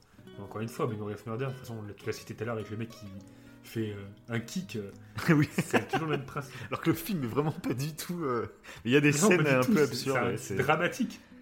Ouais, c'est une affaire de fou. C'est vrai que je vous conseille d'aller écouter notre émission là-dessus parce que c'est. c'est une- Il y a eu des rebondissements très récents. C'est pour ça qu'on avait fait une émission. Il y a eu des Oui, rebondissements très récents qu'on va pas vous spoiler là, forcément. On a bien fait d'attendre du coup pour celui-là, parce que c'est pareil, c'est un Ouais. films favoris. C'est vrai qu'on aurait Ouais. pu le faire très rapidement dans notre podcast et. Et en fait, non. C'est ça. On savait. On savait C'est qu'il se passer quelque chose. C'est vrai que c'était. C'était intéressant du coup d'avoir les, petites, euh, les petits détails de, de cette affaire. Assez récente. Ne Et il y a- spoil pas trop, ne spoil pas trop. je, Et après, il y a Parasite aussi. Encore une fois de Bong Joon-ho. Bah, limite, il y a beaucoup de gens qui ont euh, dé- découvert Bong Joon-ho euh, grâce à ce film. hein. À Parasite Bah oui, parce qu'il Ah a oui eu la Palme d'Or au Festival de Cannes, donc euh, il a été vraiment mis sur le devant de la scène. Et, et c'est vrai que pour le coup, Parasite, c'est un film ultra efficace. Je trouve, il est plus efficace Ah que ouais. Transperce-Neige ou que euh, Memory of Murder, qui sont finalement euh, assez classiques, je trouve, dans la réalité. Enfin, il y a un concept très cool pour euh, mais il n'y a pas une une réalisation Mm. Bah. euh, atypique, tu vois, ou je sais pas quoi. Alors que là, dans Parasite, je trouve, il y a vraiment, euh, il y a tout. Il y a un vrai scénario, il y a une vraie intrigue, mais il y a aussi une vraie réalisation, un vrai rythme dans la, dans la narration. Et euh, Il y a un mélange de genres. Ouais, ouais, c'est ça, un mélange de genres. Ouais. Dans le même film, t'as plusieurs genres C'est vrai. T'as de l'horreur, t'as de la- Ouais, l'action, t'as de la... et en plus, c'est un sujet, pour le Et coup, euh, un sujet d'actualité euh, réel en Corée. Euh, le fait que. Donc, Mhm. ah oui, j'ai pas envie de spoiler, du coup, on spoil pas. Non, ouais. Mais, Mais oui, mais ça parle encore d'inégalité. ouais, c'est ça. Et C'est- un sujet, donc tu vois ce qui se passe dans le film, hein, pour ceux qui l'ont vu. Mm. Euh, ce qui se passe dans le film, c'est des choses qui. C'est un débat de société qui a eu lieu euh, vraiment en Corée parce que c'était le cas, quoi. Euh, avec des, des gens qui avaient des maisons euh, secondaires, on va dire. Et. Bon, bref. Je n'ai pas envie de spoiler, donc c'est compliqué d'en parler sans spoiler. mais voilà. Oui, mais pareil, ouais, de toute façon, il a eu la Palme d'Or. Je pense que rien que pour ça, vous devez aller le voir. Ouais, mais il a Même vraiment en plus une réalisation, je trouve, qui est peut-être plus. euh, pas moderne, de dire, mais peut-être plus facile euh, pour des occidentaux. Euh, il y a- Oui, comme tu après, dis, c'est genre Memory of. Murder, il y a, il y a vraiment pour le coup. Euh, tu sens que c'est pas la même euh, narration, enfin la même réalisation qu'on a l'habitude. Mm. Il y a un rythme, comme tu dis, il y a de l'absurde à certains moments, etc. Je trouve que Parasite, Ouais, ça il est très calibré. c'est euh, premiers films de- ouais, il est très. Bong Joon-ho. Ouais, c'est ça, oui, bah, c'est ça. Mais je. Ça, joue aussi. ouais. Mm. Mais oui, oui, tout à fait, tout à fait, ouais. Euh, je pense que bah, peut-être aussi qu'il s'est amélioré en plus dans sa réalisation. Oui, Après, après- Bong Joon-ho a toujours eu. euh, Ouais. Après, améliorer, je sais pas, c'est peut-être. Je sais pas Oui, si la parce que je trouve que c'est un charme, ouais. moi, c'est un charme des films euh, qui, qui baignent dans leur sauce comme Memory of Murder, c'est un vrai charme, je trouve. Et euh, Mm. Parasite, je dirais qu'il est plus efficace pour un public euh, plus plus grand finalement. Euh, il est très Oui, rythmé, ouais. il fait, c'est pas un blockbuster, hein, mais mais je trouve il y a un vrai rythme, un truc très efficace que tu vas pouvoir consommer, on va dire très facilement. Mais il y aura toute la profondeur qu'il faut, comme dans les autres films. C'est ça qui est. Parce qu'il faut pas négliger le fond et la forme, tu vois. Et ce film fait les deux Mhm. vraiment euh, de façon efficace. Ça veut pas dire que c'est mieux ou moins bien, tu vois, mais je trouve que c'est. C'est très facile Ouais. à regarder, et voilà quoi. Et toi, il y avait euh, Okja que tu avais beaucoup aimé? Oui, à l'époque. je. Sur, euh, bah, sur je- Netflix, je mais ça, je crois que c'est sa première Et c'est collab. euh, Ouais, et c'est la première collab euh, Netflix. Le film était totalement. Ok. euh, C'était une, une exclue Netflix, ouais, sorti sur Netflix. Et donc là, c'est un conte euh, vegan, j'ai envie de dire. Qui, euh. Ah, faut que je me le regarde. Ça fait longtemps que je l'ai vu aussi, mais j'avais bah, bien aimé en fait le côté euh, très engagé sur ce sujet parce que finalement, c'est vrai que c'est un sujet de société, je trouve, qui est qui, bah, qui prend beaucoup, beaucoup, de plus en plus de place hein, dans nos sociétés. Euh, Mhm. Donc, bon, on précise, nous, on n'est pas, on n'est pas vegan. Toi, es, on est flexitarien, tu vois. On essaye de, Ouais, on sait pas gaffe, mais on aime trop la viande. voilà. oui, non, en fait, c'est ça, c'est totalement ça.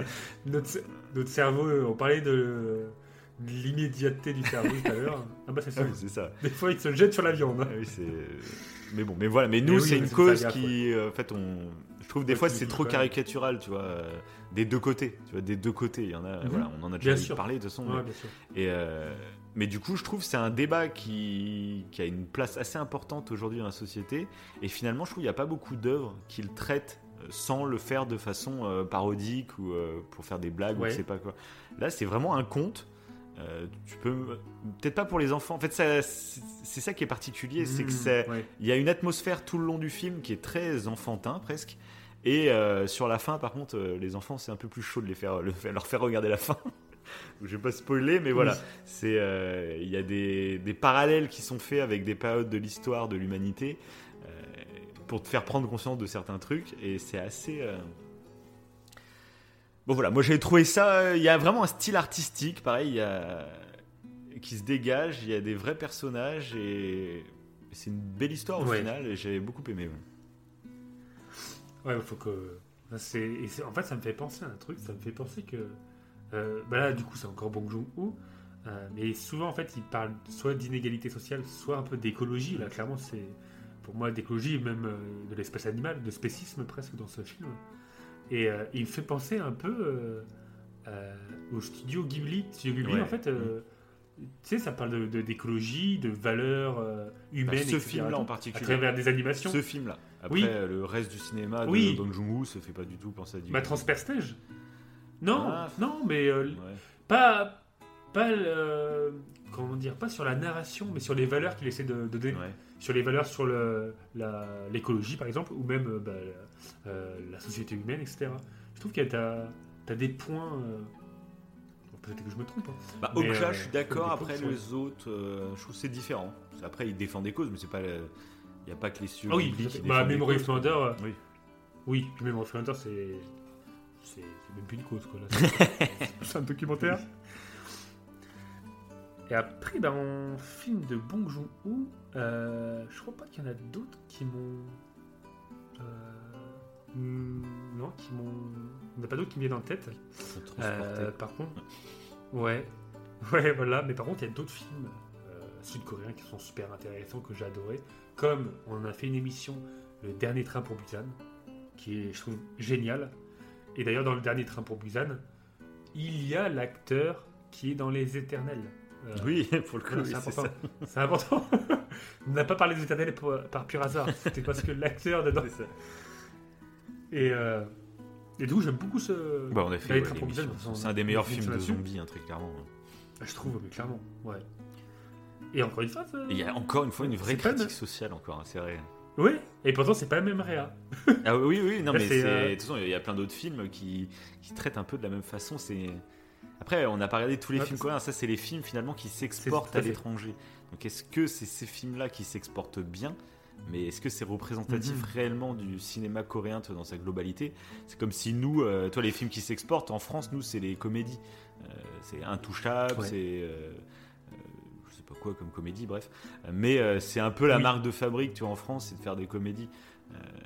Du coup, mais c'est pas représentatif, tu vois, de tout le cinéma non plus. C'est pas le ton que. Puis dans toutes les comédies, il y en a plein de différentes, tu vois. Et donc, euh, est-ce que là, c'est toutes ces œuvres très sociales, est-ce que c'est ce qui réussit à traverser les frontières parce que justement elles sont engagées? Je sais pas trop. hein. Mhm. Ouais, je Mais sais pour pas. le coup, c'est vrai que toute la. C'est c'est l'image, en tout cas, de nous qu'on a du cinéma coréen. Donc, ça, voilà. Ouais. Et euh, après, après euh, un autre film Bah, si, bah si, voilà, il y a Old Boy. Oui. Il y a Old Boy. Qu'on a failli, du coup, parce que je l'ai, qu'on a failli regarder pour l'émission, mais là, ça va être. Si on devait parler de Squid Oui, Game et de Old Boy, je pense à. Mais euh, Old Boy qui est, qui est très, très surprenant et. euh, Bah moi c'est paradoxal, toi. En fait, j'aimerais bien, ouais, voilà, j'aimerais bien qu'on on fera une émission dessus. En fait, j'aimerais bien le revoir, parce que je t'avoue que surtout moi. ver- Mais j'aimerais voir la, la version américaine d'ailleurs, Ah ouais? tu vois, avant qu'on. Ouais. Parce que du coup, il y a Old Boy, la version bah, coréenne, évidemment, dont on parle, et t'as la version américaine, et j'aimerais bien la voir Ouais. avant de faire l'émission, comme ça on fera peut-être le comparo Ouais, des deux, ouais. et ça peut être Parce que moi, je sais que All Boy, tu vois, de loin, parce que je l'ai vu il y a quand même longtemps. euh, Mhm. J'avais été très perplexe sur la fin, je me rappelle, et sur le message que diffusait le film. Mais je me souviens plus trop en détail. Je me rappelle de certains trucs que je vais pas spoiler, euh, qui m'avaient Mhm. mis un peu mal à l'aise, et du coup, je me demandais, euh, c'était quoi le. À terme, en gros, le message du film au global. Il me semble que c'était ça que j'avais en tête. Et du coup, le film m'avait laissé un peu dubitatif, alors que c'est un film qui a une grosse réputation. Oui, mais oui, et euh, je me rends compte que la version américaine est sortie quasiment en même temps. D'accord. C'est trop bizarre. Elles sont sorties la même année. D'accord. T'as Old Boy 2013, thriller mystère américain, Mhm. et t'as, euh, mais qui est beaucoup, qui semble moins bien noté que Old Boy, du coup la version coréenne, D'accord. mais qui est sorti aussi en 2013. Ah ouais. Après, Old, Hmm. Old Boy, euh, pareil, il y a des- il y, a des scènes et des plans qui sont ultra travaillés. C'est très artistique, Ouais, hein, ouais. la, la réalisation. Mais souvent, je trouve aussi euh, Bong Joon-ho, euh, lui aussi, da- dans sa manière de faire, les plans qu'il fait, euh, Ouais. des fois, c'est des plans un peu... euh, bah, c'est artistique. On dirait des tableaux, encore, euh, bah, encore comme Game. on aime ça, c'est vrai qu'on aime bien euh, ce côté euh, esthétique. euh, il y a- je trouve que ça donne vraiment une âme. Ouais, il y a à des plans séquences... Aussi, bah, Old Boy, ouais, il y a- c'est vrai. il y, a des scènes qui sont vraiment particulières. Au niveau de la réalisation. Et d'ailleurs, c'est vrai Après, que moi, là, tu le- vois, tu parles des plans séquences. Je sais qu'il y a une période, pas que dans le cinéma hein, coréen, mais en, globalement dans le cinéma, Mhm. je trouve qu'il y a une période où il y avait pas mal de plans séquences et ça, il y en a plus trop en ce moment. Enfin, remarque, si, il y a eu le film, Oui, il y a eu le fait. film euh, 1917. Je suis bête, j'ai pas encore vu. Je l'ai sur mon iPad. Ah oui, qui est que en plan Ouais, séquence, c'est un plan séquence total. Faut que je le regarde. Je l'ai en plus. euh, euh, mais moi, j'ai regardé un film qui s'appelait Birdman avec Michael Keaton et Emma Stone. Euh, c'est un plan séquence et c'est un vrai plan séquence, je crois. Il a, en fait, il l'a pris en trois fois, je crois. Donc c'est pas un vrai plan séquence de A à. Z, mais je crois que c'est trois prises. Euh, et c'est assez hallucinant euh, artistiquement. Je trouve moi c'est un truc qui me parle, la technique, etc. Et c'est vrai que dans le boy, il me semble, il y a pas mal de scènes même de combat qui sont en plan séquence. Exactement, exactement. Et c'est d'une chorégraphie, euh, d'une intensité super intéressante. Donc, euh, mais de toute façon, je pense qu'on en parlera parce que pareil, là, là, Mm. moi, le- il m'avait choqué, hein, clairement. D'accord. Mais, je sais pas si. Ben moi je t'ai dit, en fait, je me au rappelle niveau plus, narratif. je me rappelle plus beaucoup, mais je me rappelle que oui, euh, ça m'avait laissé perplexe. euh, voilà, mais on en reparlera si on fait une émission dessus à fond. euh, Carrément. ce sera plus intéressant d'en débattre, parce que là c'est trop Ouais, loin carrément. dans ma tête euh, pour que j'ai un vrai avis. quoi. Oui, oui. Moi aussi, il faut que je me. Et comme je te dis, il faudrait qu'on se regarde la version américaine aussi, Mm. que ça peut être intéressant. Parce que des fois, la version américaine, bon, euh, elle peut être mieux. hein, Ben, on va voir. C'est rare. Après c'est vrai que toujours les adaptations, moi j'ai du mal. L'autre jour j'ai voulu commencer bah, l'adaptation justement américaine de Intouchable avec euh, l'acteur euh, bah, qui est de Breaking Bad. là, euh, le père de, le Ah, père de Malcolm, euh, là. Enfin, tu, vois, tu vois de qui je parle Oui, euh, Brian, Brian euh, Cr- Cranston. Oui, voilà, c'est Brian, ça, exactement. Et il Ouais. joue avec, euh, pareil, un comique américain euh, ultra connu, j'ai plus les noms. Euh, bref, et du Ok. coup, j'ai commencé et j'ai pas tenu. Alors peut-être parce que je connais déjà l'histoire via, via le truc, mais c'est vrai que j'ai toujours du mal quand même avec les. euh, mais pas- c'est pas un, ouais, c'est un Ouais, remake, oui, c'est un peu, c'est un peu comme un remake, tu vois. Tu, c'est la version, c'est je sais pas. Je préfère avoir le truc d'origine. Euh, c'est comme pour Ring, tu vois. euh, je Bah, préfère ça, la version. Après, ce que, ce que je regarde les premières versions en premier, je sais pas. Euh, mais c'est vrai que j'ai. Mais encore que, encore que pour The Grudge, par contre, c'est pas mal la version américaine. Bah, pour le coup, mais c'est que j'ai pas vu la version japonaise. Donc, Ah faudrait que je la regarde, tu vois, d'ailleurs, un jeu. Mais euh, c'est peut-être la première, c'est pas. euh, si j'avais regardé la version intouchable en premier en Amérique, peut-être que j'aurais préféré. euh, c'est toujours pareil. C'est Ouais. toujours la première version que tu vois que tu, que tu préfères. Quoi. Ah ouais, c'est vrai, c'est vrai. Oui, aussi, ça joue vachement. hein. Ça fait un ancrage, en fait, et du coup, l'autre, t'as toujours. Ouais, c'est ça. Bah, c'est comme on en avait parlé dans l'émission Spider-Man, euh, où euh, si tu débutes avec la trilogie de Sam Raimi et Tobey Maguire, pour toi c'est c'est lui le vrai Spider-Man, c'est pas ceux d'après. Et ça c'est un petit Oui. clin d'œil pour l'émission de la prochaine. Bien vu, bien vu. On vous en dit pas plus, mais il y, a du- il y a un mois spécial qui se prépare, voilà. Bien vu. Et bah d'ailleurs, je fais un petit euh, pareil, je pense. J'en avais parlé euh, pour l'émission Memory of Murder, que je referai sûrement peut-être un, un film coréen fait divers, Carrément, avec un vrai Mhm. tueur en série coréen. Et il y en a un, c'est The Chaser. Et euh, bah, c'est ça, c'est ce film-là. D'accord. Donc euh, pour les gens qui veulent le voir, ou si toi tu veux le voir, Carrément. Alors, ben voilà. à voir. The... Si c'est Ouais. un film, est-ce que ce serait pas plus intéressant que tu me présentes le fait divers sans que je ne connaisse? Comme euh, je fais moi généralement. Et je vois le film après. Est-ce qu'on n'enregistrerait pas l'émission en deux parties? Une Ah, partie peut où tu m'apprends le fait divers, on coupe, j'apprends, je vais regarder le film et après on fait un, un truc sur le film. Non, pourquoi pas, pourquoi pas. Parce que ça, on y a pensé, on y a pensé, donc vous nous direz si ça vous tente. C'est pareil de faire des podcasts comme ça qu'on enregistre sur la durée. Euh, C'est-à-dire que là, on est en train de faire euh, un jeu Life is Strange qui est en épisode. Il y a 5 épisodes. Non, le 3. Le 3, ouais. Euh, Oui, oui, bah, euh, oui. C'est le is 3, Strange la saison Oui, 3. c'est ça. Bah oui. Ouais, ouais. Euh, mais ce oui. que je dis, c'est que du coup, on réfléchissait à faire une émission dessus où en fait, on, ce serait une émission. Donc vous, vous la recevrez en un bloc complet, mais on enregistrera du coup à cinq moments différents après chaque épisode. On s'est dit, alors pas des émissions aussi longues, mais ce serait des petits encarts genre de 20 minutes et ainsi de suite. Ça pourrait être intéressant. J'avais parlé aussi pour les Harry Potter. On aimerait bien faire une grosse émission Harry Potter et pourquoi pas enregistrer, tu vois. Je sais pas ce que ça donnerait comme format, mais ça peut être marrant d'avoir plusieurs moments. En fait, c'est un podcast. Bon, Ah, mais trop, trop. ça peut être une idée. Mais trop, Ça mais peut être oui. une idée. Vous, vous nous direz dans les commentaires. Voilà. Vous nous direz dans les commentaires. Et du coup, là, ça pourrait être un délire. Que tu me présentes le fait divers, Mais oui. qu'ensuite je vois le film et on enregistre la, la partie. Ça peut être drôle. Ça peut être très drôle. Bah, je crois que je vais le noter. Allez Donc The, Oui, The Chaser oui, oui. en deux parties. Sachant que là, c'est intéressant parce que c'est pas du tout le même type de tueur D'accord. que Memory of Murder. Ok. Ah, c'est pas, la- c'est pas le même délire. hein. C'est pas le même délire. hein.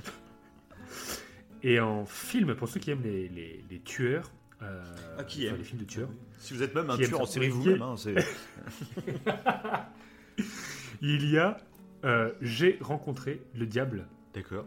qui est aussi un, c'est un film coréen que j'ai vu il y a très longtemps. Mais pareil, Ça me j'avais dit rien, même de nom. adoré et je... ah ouais? Et je l'avais je le confondais du coup avec The Chaser D'accord. et non alors et en fait non ils sont bah, ils sont vraiment différents donc voilà j'ai rencontré le diable Ok. film un thriller encore une fois bah, coréen Mhm. qui est très intéressant D'accord. voilà avec un acteur connu en plus bah, c'est le même acteur qui joue dans Memory of Murder euh, qui joue le flic euh, ouais. des campagnes D'accord. tu vois? Qui, qui est sympa Bah, comme dans Parasite d'ailleurs Mhm.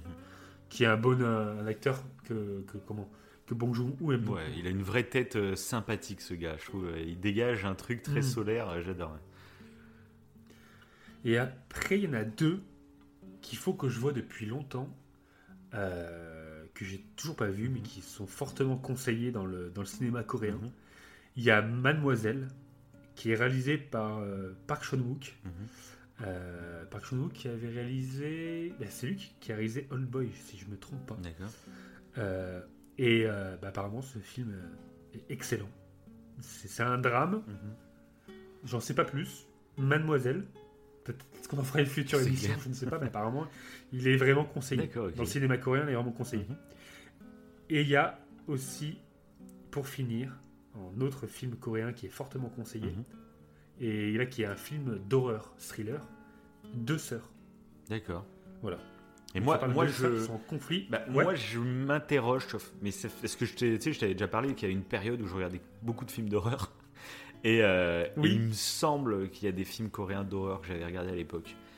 Et là, genre, Ah, Deux sœurs me dit quelque chose, mais Ah. je sais pas. Tu vois, je, ça fait trop. Là, c'est vraiment trop lointain. il y a, il y a 10-15 ans, quoi. Donc, euh, Prêt à voir. Est-ce que c'est est-ce que c'est de l'eau? Je pense que. Enfin, je- j'espère du moins que c'est dans le même euh, principe qu'Hérédité, par exemple, qu'on n'est pas que sur de l'horreur, qui est un peu autre chose. Encore qu'Hérédité, c'est très très angoissant. D'ailleurs, une émission, il faut qu'on fasse une émission là-dessus. aussi.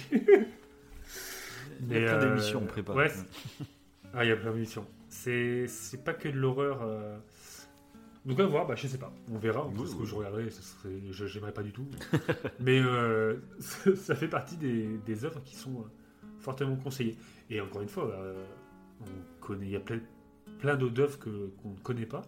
Que si vous, vous connaissez, N'hésitez cinéma pas à nous coréen, même citer dans des des, séries, des immanquables, ouais, c'est clair. Ouais. ça peut être super intéressant.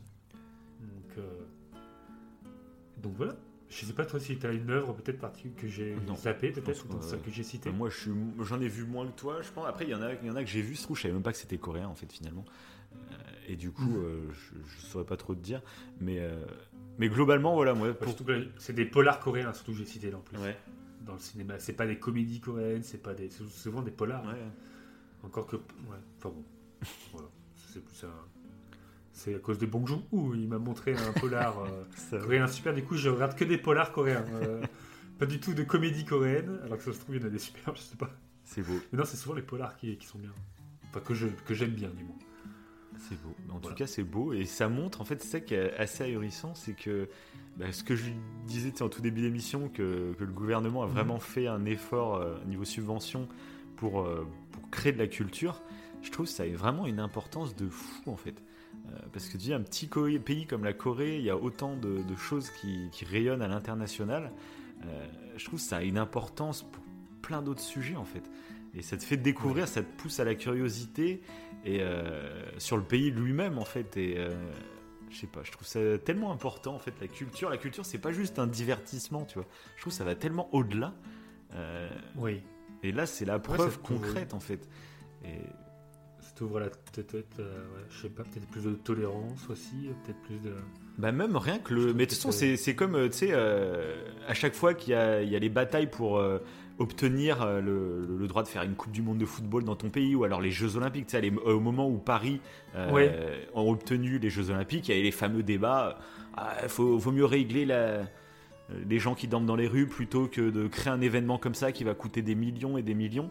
Mais en fait, je pense que le débat, il est pas là. Je pense que c'est c'est comme de l'investissement, en fait. C'est tu dépenses des millions, oui, mais ça t'aide à rayonner à l'international. Et du coup, en fait, euh, parce que nous, on a un peu l'impression, quand tu es dans ton pays, c'était. En plus, Paris, la France, etc., c'est quelque chose qui est- réellement connu dans le monde entier. Euh, mais c'est pas quelque chose d'acquis, en fait. Si euh, le- la Oui. France devient plate, si la France n'organise plus rien, si la France faut plus dépenser parce que tel ou tel truc, mais en fait, dans, dans 30 ans, ça se trouve, il y a des gens qui connaîtront même plus Paris.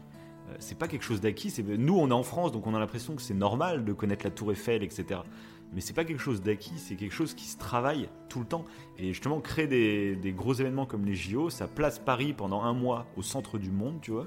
Et pareil pour la culture, pour le cinéma, c'est quelque chose de très important. Et euh, Hmm. même oui, pour présenter notre culture, tu vois, tout simplement. Dans un film, si tu vas voir, les gens d'autres pays viennent voir un film français, et qu'à l'intérieur de ce film français, au-delà d'être un très bon film, par exemple avec une très bonne réalisation, etc., bah, ça te présente un peu, euh, comme je disais, des petits plats euh, du pays, des petites, Ouais, des petites traditions, je ne sais quoi, tu vois. Bah, ça participe à, faire connaître le pays et qu'on en parle. Parce que par exemple, il y a des pays, je te cite, est-ce que tu peux me dire un monument connu en, en Roumanie, tu vois, euh, dans une petite ville, je sais pas quoi, tu, même en Roumanie tout court, est-ce que tu connais quelque chose, tu vois? Il y a plein de pays, Ouais, euh, la, la chapelle de Rostom. voilà, par exemple. Le mec, il a dit n'importe quoi. Non mais tu vois, c'est ça, là, là, donc je, Oui, non, je parle en gros, mais je trouve que C'est- important d'avoir un rayonnement euh, et que c'est pas de l'argent mis en l'air, parce que souvent Ouais. c'est tentant. voilà. On dépasse, on dépasse en fait le, ouais, le simple, le simple intérêt cinématographique à travers le cinéma. Globalement, la culture, loin, en fait. que ce soit la culture sportive avec des événements sportifs, mais la culture euh, Oui, oui. littéraire, cinéma, jeux vidéo, tout ça, tout ça, ça participe à, à quelque chose de. Oui, c'est vrai. Et je trouve que c'est en plus c'est une bonne façon d'être. euh, euh, de, de- de vendre son pays, enfin pas le vendre, ah de vendre son pays, euh, on le vend, hein, 10 balles, mais de, de, de comment de parler de ton pays en fait autour de toi, c'est très positif et euh, et et t'imposes rien à personne, c'est juste c'est un bon divertissement et qui voilà. Bref voilà, je ne sais pas où je vais avec tous ces trucs, mais euh, mais voilà, je trouvais que c'était Ah, c'est intéressant bon, c'est bon. euh, avec ce ouais ce petit truc que j'avais vu sur quotidien sur sur euh, sur les Coréens grâce à Squid Game et tout, je trouvais que c'était euh, assez cool voilà. J'espère que t'auras un dicton par rapport à tout ça Oui. Ah. Bien sûr. Oui. Et ah si, j'ai oublié un film super important, peut-être que tu connais de nom, Vas-y. euh, que Bong Joon-ho a fait. Et c'est un vieux film. Vas-y. C'est The, The Host. Eh, Le nom, ouais, ça me dit quelque chose. Il me semble que je l'ai vu. Ouais, c'est étudié, c'est étudié dans les lycées et tout, euh, ce film.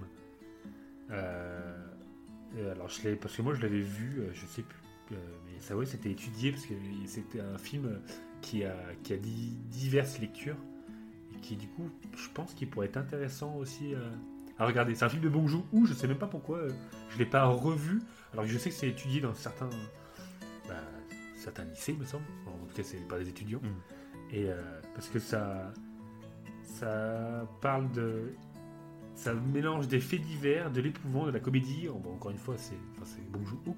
Mais du coup, il est, euh, ce film-là en particulier est cultissime. D'accord. Au-delà, en- à l'international, pas que, pas qu'en Corée, en fait. du coup. Et je pense qu'il vaut le, ça vaut les tours. Pour ceux qui connaissent le cinéma coréen, je pense que ça doit leur parler. D'accord. Mais, euh, mais voilà, bah, faut... Voilà encore une dernière œuvre. Ah, ça fait plein de films à regarder. hein. Là, tu finis le podcast, là, t'es... J'espère que vous aviez des notes, hein, parce que... Au pire, dans la description, je les mettrai, les, les films que, Ouais, carrément. que j'ai cités. Ça, au moins, c'est... C'est vrai que des fois, c'est chiant, on cite plein de trucs. Ouais, mais les gars, euh, Bah oui. t'as- t'as t'as pas le temps de noter. Ouais, je le mettrai Nous, euh, on, en on enregistre l'émission et pas. puis après on se souvient même plus de ce qu'on a conseillé dans le truc. Ça c'est le problème. Autant noter direct comme ça au moins. Non, mais je le mettrai en description, voilà, pour ceux qui veulent... euh, C'est beau. C'est une promesse. C'est une promesse. Ah, tu t'engages là. Pour la culture. Pour la Donc culture. là, bah, vous pouvez, ceux qui nous écoutent, cliquer sur la description. S'il ne l'a pas fait, bah, vous pouvez l'insulter dans les commentaires. Ça sera fait. Ça sera fait. Mais même des, je vais rajouter des trucs qui, genre les Simpsons, des trucs qui n'ont aucun sens. Pour voir ceux qui le, ceux qui le font. Le mec met des trolls dans le truc. ça. Non, mais c'est beau. Magnifique. Voilà. Bon, bah.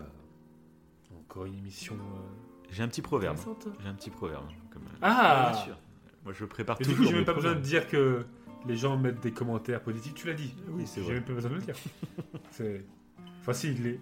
oh, je le répète, je le répète, mais si vous avez des œuvres du cinéma coréen intéressantes, mettez-le. Voilà, en série, machin. Même en, en manois, tiens, même en, en tout. Voilà, même en jeu vidéo.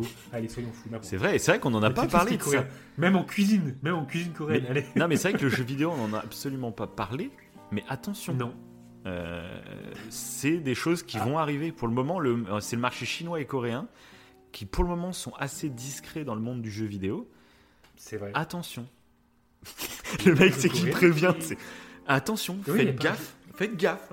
non, mais il y a vraiment des trucs qui sont en préparation. Euh, et à mon avis, ils vont débouler dans le marché du jeu vidéo d'une manière assez intense. Voilà. C'est tout ce que j'avais à dire pour la France. oui, mais je crois qu'il y y a- il y a- non, mais il y a un jeu, il y a un jeu que, coréen là, qui. Ah, mais Il y en a plusieurs, hein. il y en a plusieurs qui foutent des espèces de Ah. baffes, donc euh, c'est pour ça. Ah, c'est Ça ça. arrive, ça ça. arrive et ils vont débarquer et ça va donner peut-être un, un petit vent d'air frais dans ce marché, ça va être assez sympa, je pense. Bah, c'est beau. Magnifique. C'est beau. J'ai plus rien à dire. Bon, bah je peux faire mon petit euh, proverbe pour conclure Allez, cette émission. Allez, allez. Allez, on est parti. Attention, c'est très important. C'est peut-être le proverbe le plus important que je n'ai jamais cité dans cette émission. Putain. Allez. Qui veut faire quelque chose trouve un moyen. Qui ne veut rien faire trouve une excuse. Magnifique.